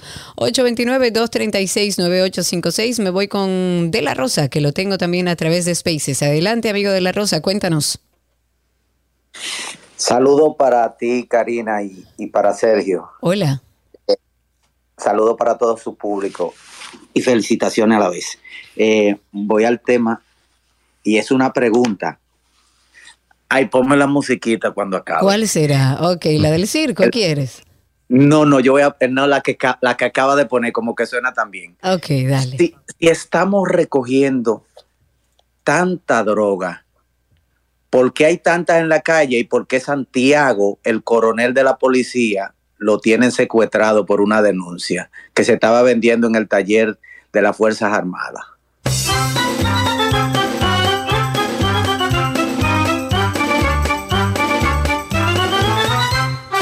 Tenemos una llamada aquí. Tenemos a Freddy. Buenas tardes, Freddy. Sí, buenas tardes. Eh, para informarle, esa persona que habló, que las personas que van a crear consumen droga, cuando están en crear no se consume droga, eso es mentira. Que yo lo invito a que visite cualquiera de los 42 hogares para que él se dé cuenta cómo se funciona. Claro, por eso le dije que, que no estaba de acuerdo con lo que él dijo. Eh, hay algunos puntos que mencionó que me parecen lógicos, pero otros no. Eh, en su mayoría no. No, no me pareció. Yo, yo tampoco estoy del todo de acuerdo. Antes de cerrar tránsito y circo, el ministro de Obras Públicas del IGNE Ascen- Ascensión ha informado que esa entidad se propone intervenir alrededor de 300 puentes en distintas partes del país que presentan niveles diversos de deterioro y que, bueno, ameritan ser eh, intervenidos. Y cerramos con un tuit del día. Un tuit del día de la ciudadana Wilsa Williams dice, entonces Jean Alain viajaba con un camarero particular, trajes Versace, perfume Ferragamo, guardianes franceses, pero en realidad se, creó, se creyó que era un rey. Pero y eso está en la acusación también. No, no, no, eso no está en la acusación. Lo que sí está en la acusación, déjame comentarte, no A lo ver, digo yo, lo ver. dice el documento oficial de la acusación. Ajá, el dice. ex procurador eh, general de la República, Jean Alain Rodríguez, tenía una estructura, oigan esto, que a mí no Mm. me sorprende porque uno sabía que desde el gobierno de- de- del PLD había muchísimos bots. Eso fue un tema que nosotros Sí, claro. hablamos muchos aquí, Sí, mucho sí, aquí. Incluso nosotros, mi hermana y yo, Lucien y yo, que nos encontramos en el medio Fueron, fueron víctimas. de una de esas guerras, Claro. nos enteramos porque cuando fuimos bastante vocal y públicos, al momento que nos dimos cuenta de eso, algunos de los que estaban participando de esos grupos nos contactaron a nosotros y nos enviaron foto, información de los grupos que decían, vamos arriba con Sergio, vamos arriba con Lucien, miren, Exacto. la, la hija de Lucien, denle por ahí. O sea, todo eso lo tenemos guardado. Exacto. Entonces, dentro de la acusación dice que el ex procurador tenía una estructura, oigan bien, de unas 18 mil cuentas falsas en redes sociales utilizadas básicamente para dos cosas. Para elogiar y promover su figura política, o sea, la del ex procurador, 18 mil cuentas, señores, para promover eh, su figura política, que recuerden que dentro de, de este mismo expediente él tenía aspiraciones presidenciales y ya había pagado incluso ¿Tú te imaginas una asesora. que ese rey de reyes llegara a la presidencia de una república Pero él siempre tuvo planes de llegar a- hasta la presidencia, o sea, eso no me, no me sorprende. Oh my God. Que ahora hablando, él le pagó dos millones de dólares, creo que fue, a esta asesora mexicana, que yo entiendo... En cash, en, efectivo, en, en fundas. No debería esa mexicana dar cuentas allá en México, porque eso es como raro. En efectivo, No, eso es lavado, eso eso- es evasión fiscal. Eso en México. No. es- ah, bueno. Eh, Ah, tú digo como allá, decía- no, espérate, allá. espérate, espérate. Como decía. Sergio eh, Carlos, ¿tú confirmaste esa información? sí, la confirmamos, presidente, pero ¿y qué es esto? Está en la acusación, presidente. Pero oye, eh, lo que tienen que hacer es, de aquí, del Ministerio Público, contactar al Ministerio Público de México y decirle, mi- o a la DGI de allá de México, y Eh, decirle, miren, a la mujer que le le pagan dos millones por aquí. Pero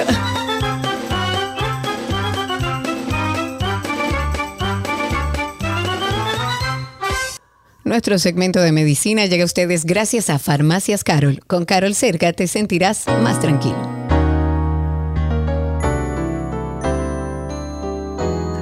Estamos en nuestro segmento de medicina y como saben ustedes, tenemos siempre la dicha de compartir con profesionales del ámbito médico. En este caso regresa, hace su gran apertura aquí o, o regreso.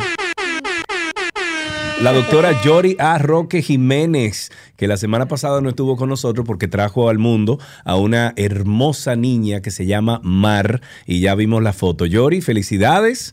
Qué bueno que tienes ya a Mar Gracias, contigo gracias. fuera de tu vientre. Sí, sí, fue e, exacto, sobre todo. Y esa fanfarria, dime. Tú sabes, tú sabes que ahora somos aquí esa- Radio Popular. Esa bullita. Mira, eh, Yori, entonces todo bien con el parto, todo bien con la niña, ya Todo gracias a Dios en casa. eh, gracias a Dios en casa, inmediatamente el día después. Ok, y muy todo bien. ha transcurrido perfectamente bien. todo Bueno, muy bien. Si son niños así que tú vas a traer al mundo, sigue pariendo. Ya van cinco, o sea que... No, ya, no, no, van cuatro, o sea, son, son cuatro, pero realmente ya, ya está bueno. Ya está bueno. Bueno, doctora- con la, de oro. la doctora Yoria Roque es, eh, eh, Roque es eh, infectóloga, es internista también por igual y nos trae las últimas actualizaciones del mundo de la medicina. Hablemos sobre la viruela del mono. ¿En qué estamos con eso? Increíble. A propósito de que nos sumamos eh, ahora a los ya más de 7.200 casos reportados en 54 localidades alrededor del mundo, según la actualización epidemiológica de los CDC ayer. Eh, ya toda la población está consciente de los síntomas, pero creo que cabe... eh, es Sí, sí, vamos, vamos a repasarlo. O sea, son, eh, es, es como si fuera una viruela, es como... eh, es como una, una varicela. Una varicela, eh, exacto, Sergio, que es varicela Sí, eh, sí. y viruela. Exacto. En este caso, los malestares generales, la, la fiebre, el malestar general, la, la inflamación de los ganglios linfáticos y luego la aparición de las eh, lesiones características, pero que ya hemos dicho son autolimitadas, por lo que creo que no debemos perder la calma. Si bien es cierto que es una enfermedad nueva, eh, de hecho ayer era el Día Mundial de las Zoonosis, eh, también coincidencialmente, que son las enfermedades que se transmiten de animales a humanos.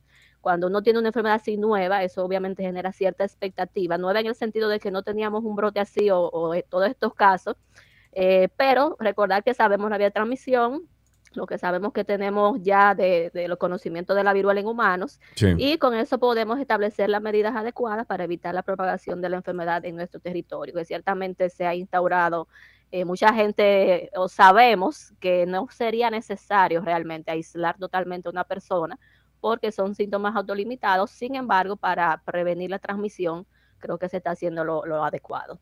Correcto. Si ustedes tienen preguntas, pueden hacerlo a través de Twitter Spaces, arroba 262. Pueden hacerla también a través del 829-236-9856. Y la pueden también, eh, también hacer a través de los comentarios de YouTube.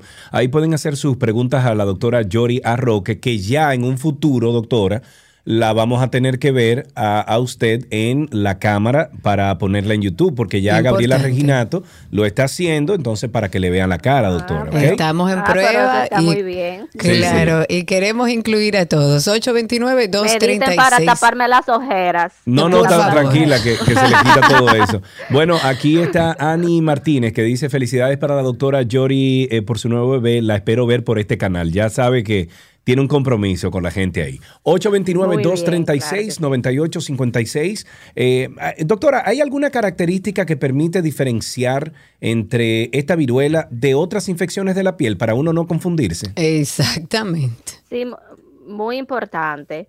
Eh, sobre todo, ¿me están escuchando Sí, ahora? sí, claro, claro, adelante. Sí, sí, sí. La escuchamos, Después, doctora. ¿está Adelante, ahí? sí. Ah, perdón.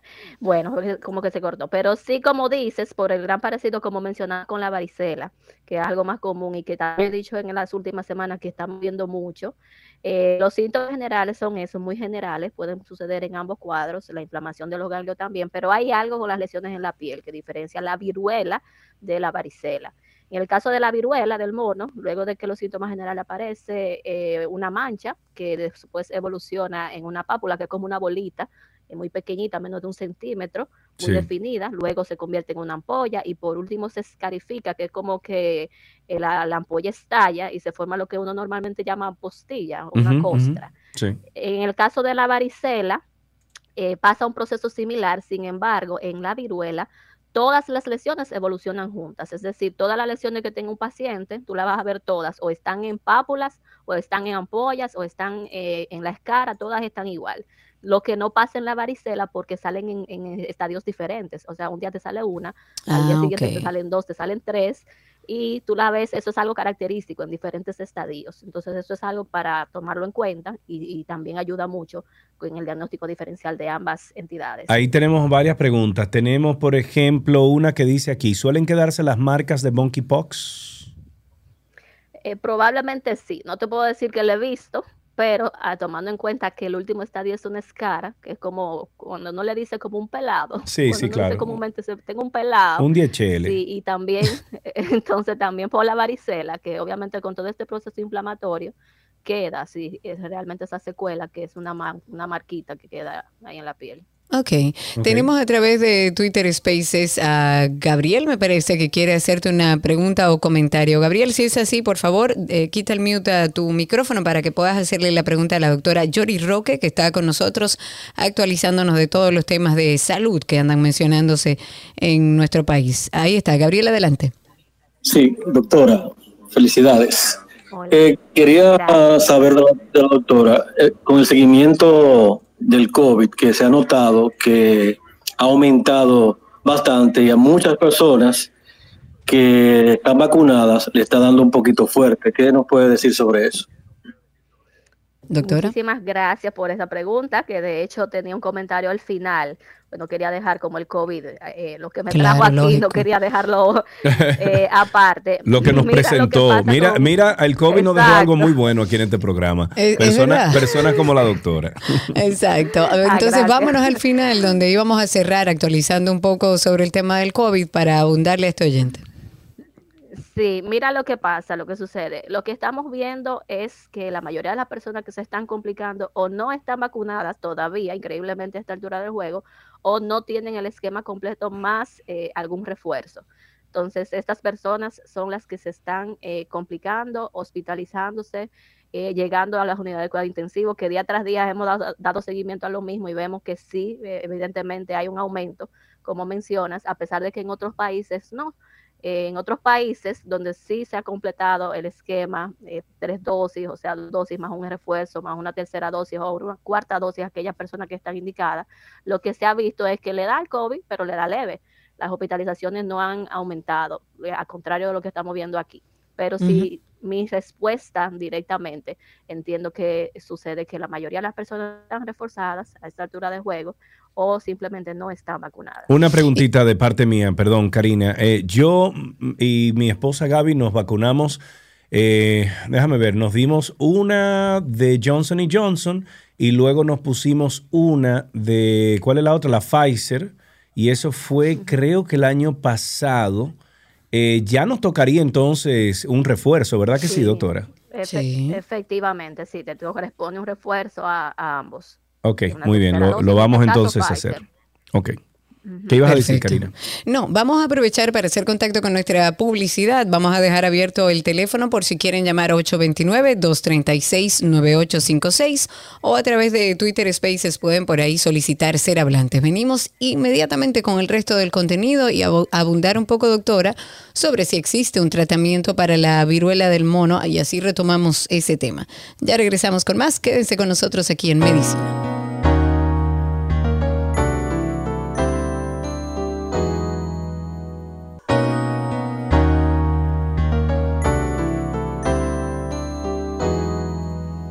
Retomamos nuestro segmento de medicina. Habíamos hablado de la viruela del mono, pero no hablamos en específico de si existe un tratamiento para la viruela del mono, porque mucho se ha hablado, pero no tengo como mucha información sobre eso, doctora.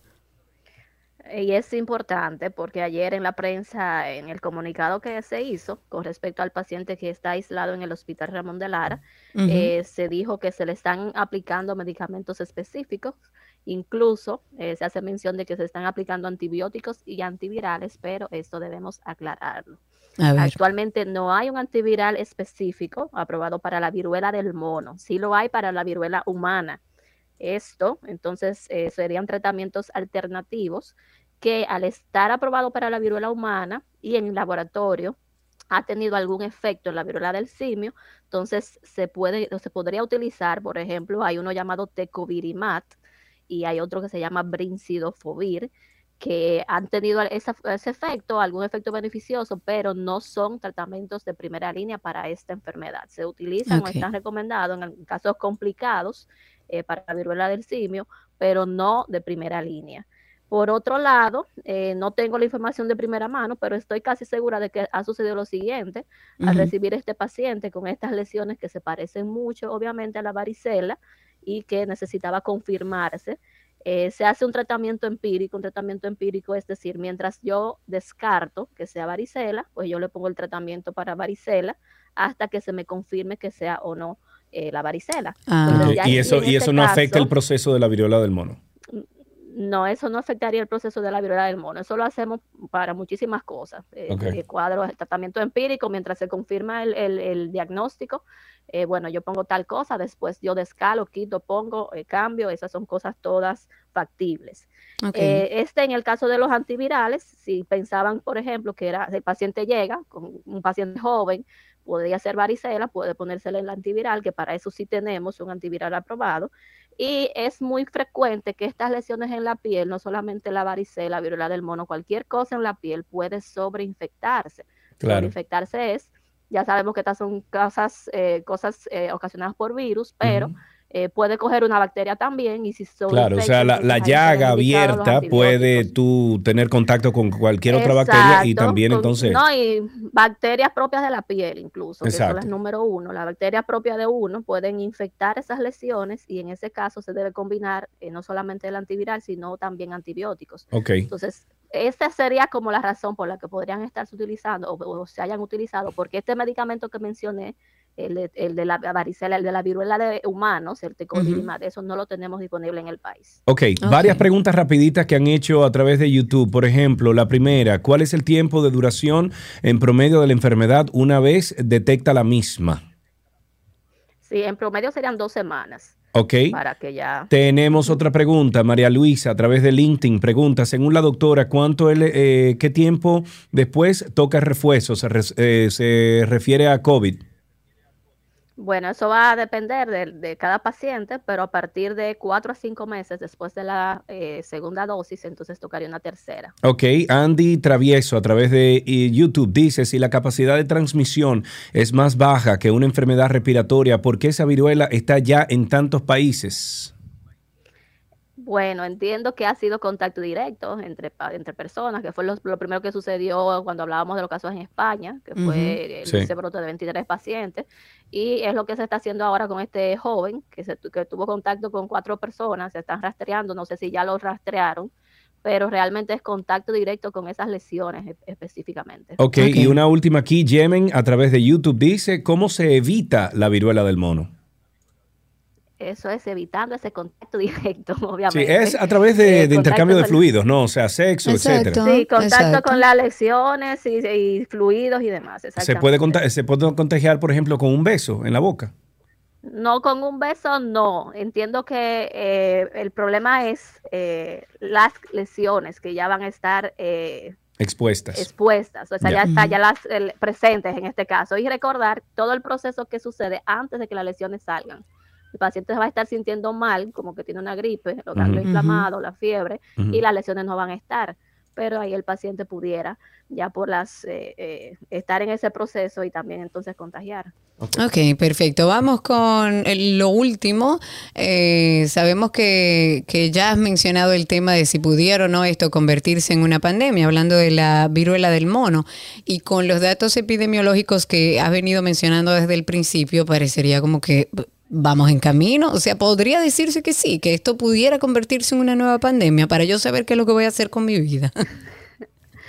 para saber qué vamos a hacer. Mira, este es un tema que yo he querido como que cada vez que me hacen esa pregunta con mucho cuidado, porque si Por realmente, eh, si bien es cierto, como dices, eh, viendo la rápida diseminación que ha tenido esta entidad, partiendo de que el primer caso en el Reino Unido fue en mayo, y ahora mismo creo que ya solo Asia no ha reportado casos, pero ya todo en todas partes del mundo. El punto es que la definición de pandemia incluye algunos criterios específicos que no solamente es que afecte a varios continentes, sino que debe cumplirse el criterio de transmisión comunitaria. Es decir, por ejemplo, nosotros recibimos este, este, este, este paciente, este caso es importado, eh, hasta ahora no hay transmisión comunitaria, y así mismo ha sucedido en muchos otros países como Ecuador, Croacia, eh, Bahamas, Panamá, Venezuela, que solamente reportan un caso que ha sido también importado, como se han instaurado las medidas de aislamiento, obviamente se ha restringido la diseminación del mismo, entonces hasta ahora no cumple con el criterio de pandemia. Si bien recuerdan cuando COVID, COVID estaba en toda parte del mundo y OMS tardó muchísimo en decir que era Sí. una pandemia. Yo, yo entiendo que esa fue una de las razones, porque en muchos países todavía no había transmisión comunitaria. Ok, perfecto. Bien, bueno, yo no tengo a nadie por este lado, o sea que yo creo que hemos agotado todos los temas con la doctora, la doctora Yori Arroque. Yori, un beso grande. Ya la próxima vez, por favor, sale en pantalla con nosotros para que la gente te pueda ver a través de, Sí, de la transmisión de video. ¿De acuerdo? Perfecto. Y un perfecto. beso grande a. Mar, que la bendición del Señor Todopoderoso recaiga sobre ella y tu familia. Muy bien, muchísimas gracias. Amén. Amén. Muy bien. Estuvimos conversando siempre con nuestra queridísima doctora Yori A. Roque Jiménez. Es infectóloga, es internista. La pueden conseguir a través de redes sociales, arroba infectoteam, infectoteam en redes sociales. Hasta aquí, medicina en 12 y 2.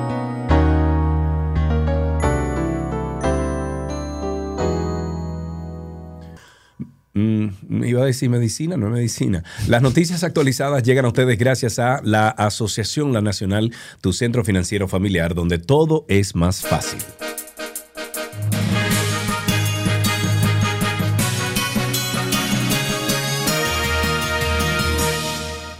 Aquí están las noticias. El político y empresario Celso Marrancini no cree que el ministro de la Presidencia, Lisandro Macarrulla, deba renunciar a su cargo, pero advirtió en el día de hoy que de la participación de los usuarios de redes sociales que fusilan moralmente a las personas antes de haber un juicio en el que resulte culpable el imputado en un caso.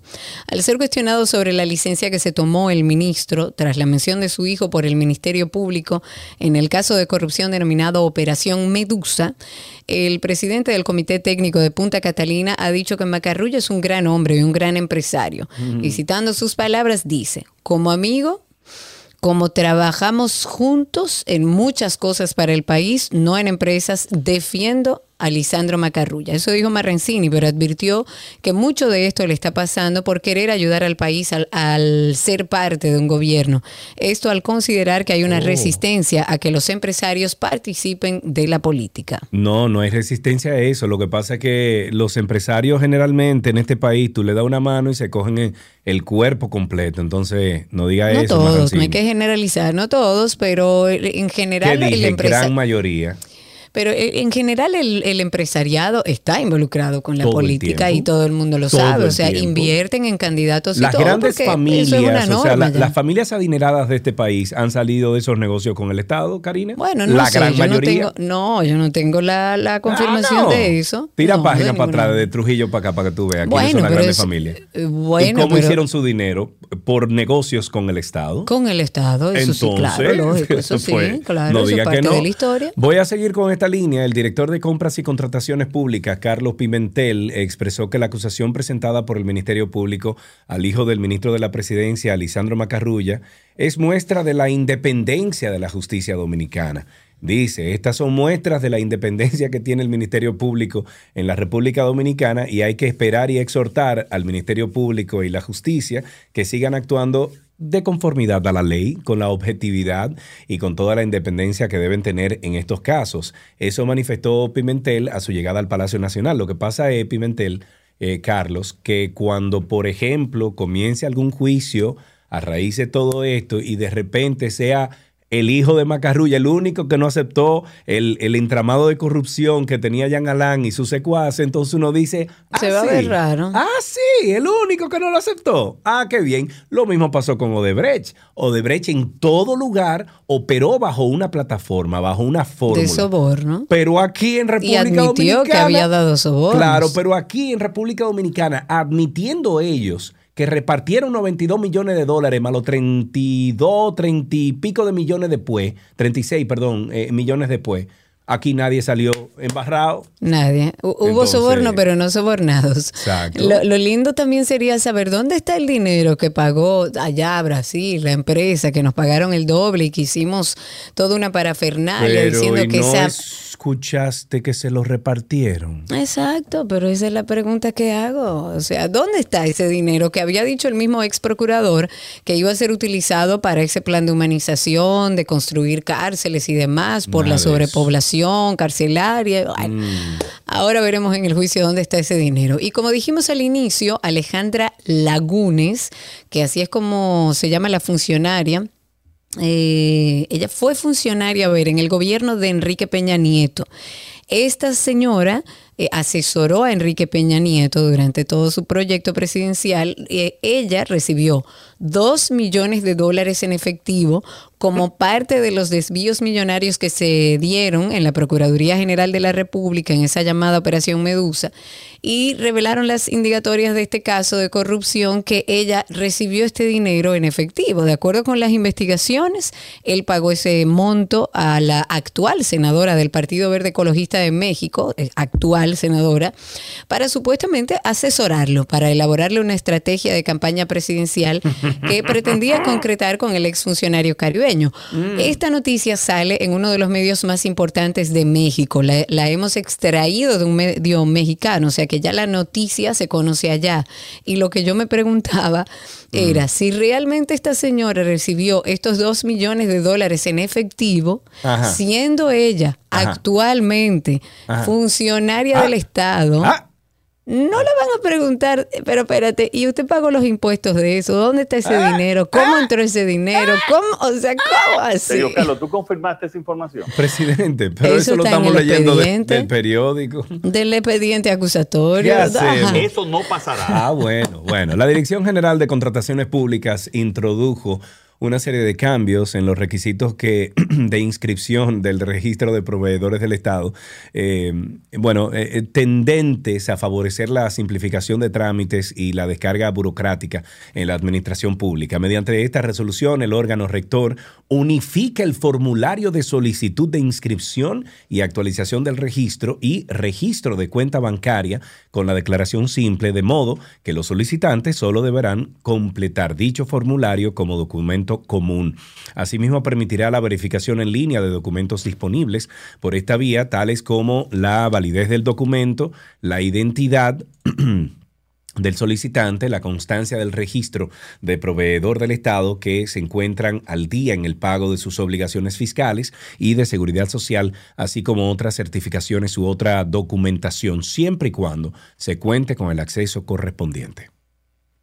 En otra noticia, tenemos la actualización, abrí otra vez ahí en YouTube, no me maten. El representante de la Comisión Nacional de Derechos Humanos, Manuel María Mercedes, ha interpuesto en el día de hoy un recurso de apelación en contra de la decisión del juez que declaró de un no al lugar a favor de Leoncio Almanzar, ex director de la Corporación Dominicana de Empresas Estatales CORDE, así como de otros 16 acusados. ¿Por qué?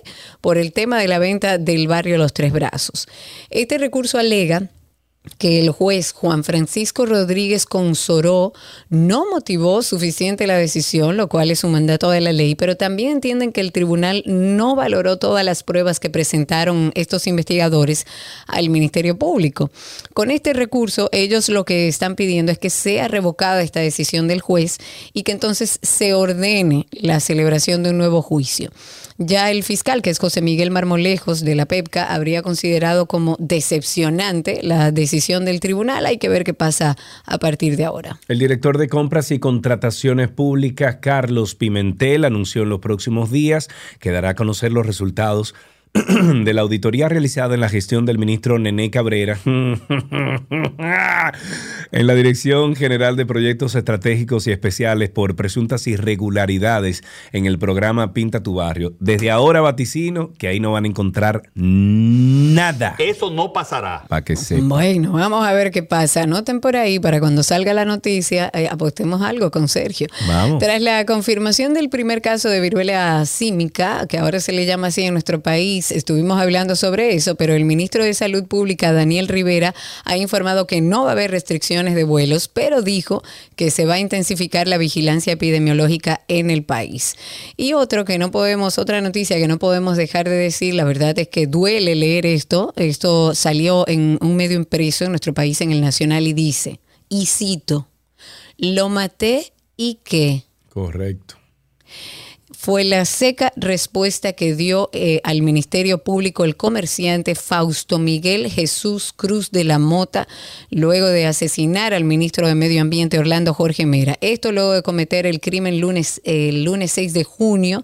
Este imputado, como sabemos, fue interrogada por la magistrada Jenny Berenice, a quien dio una respuesta bastante cortante. Sin embargo, el encartado ahora ha manifestado su interés en hablar sobre todos los medios en los medios de comunicación. Según el expediente, Cruz de la Mota llegó alrededor de las 10 y 50 de la mañana al antedespacho del, de la oficina del director nacional del, ministro, del Ministerio de Medio Ambiente, a donde Juan Manuel Cuervo de Sangles, eso es parte de lo que narra la acusación. Hay que ver si le van a dar todo lo que pidió.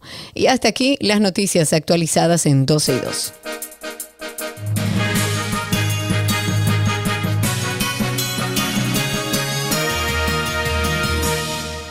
Las noticias actualizadas llegaron a ustedes gracias a la Asociación La Nacional, tu centro financiero familiar, donde todo es más fácil. Finalizamos este espacio de 12 y 2. Gracias a todos los que nos han sintonizado por todas las vías, por LinkedIn, por YouTube, por Twitter, por Facebook, por eh, nuestra página 12y2.com. Gracias de verdad por acompañarnos. Exacto, por el dial 91.3. Donde quiera que estén, ahí está 12 y 2 y la 91 con ustedes. Será hasta el día de mañana recordándoles nuestro podcast de Karina y Sergio After Dark. Bye bye, señores.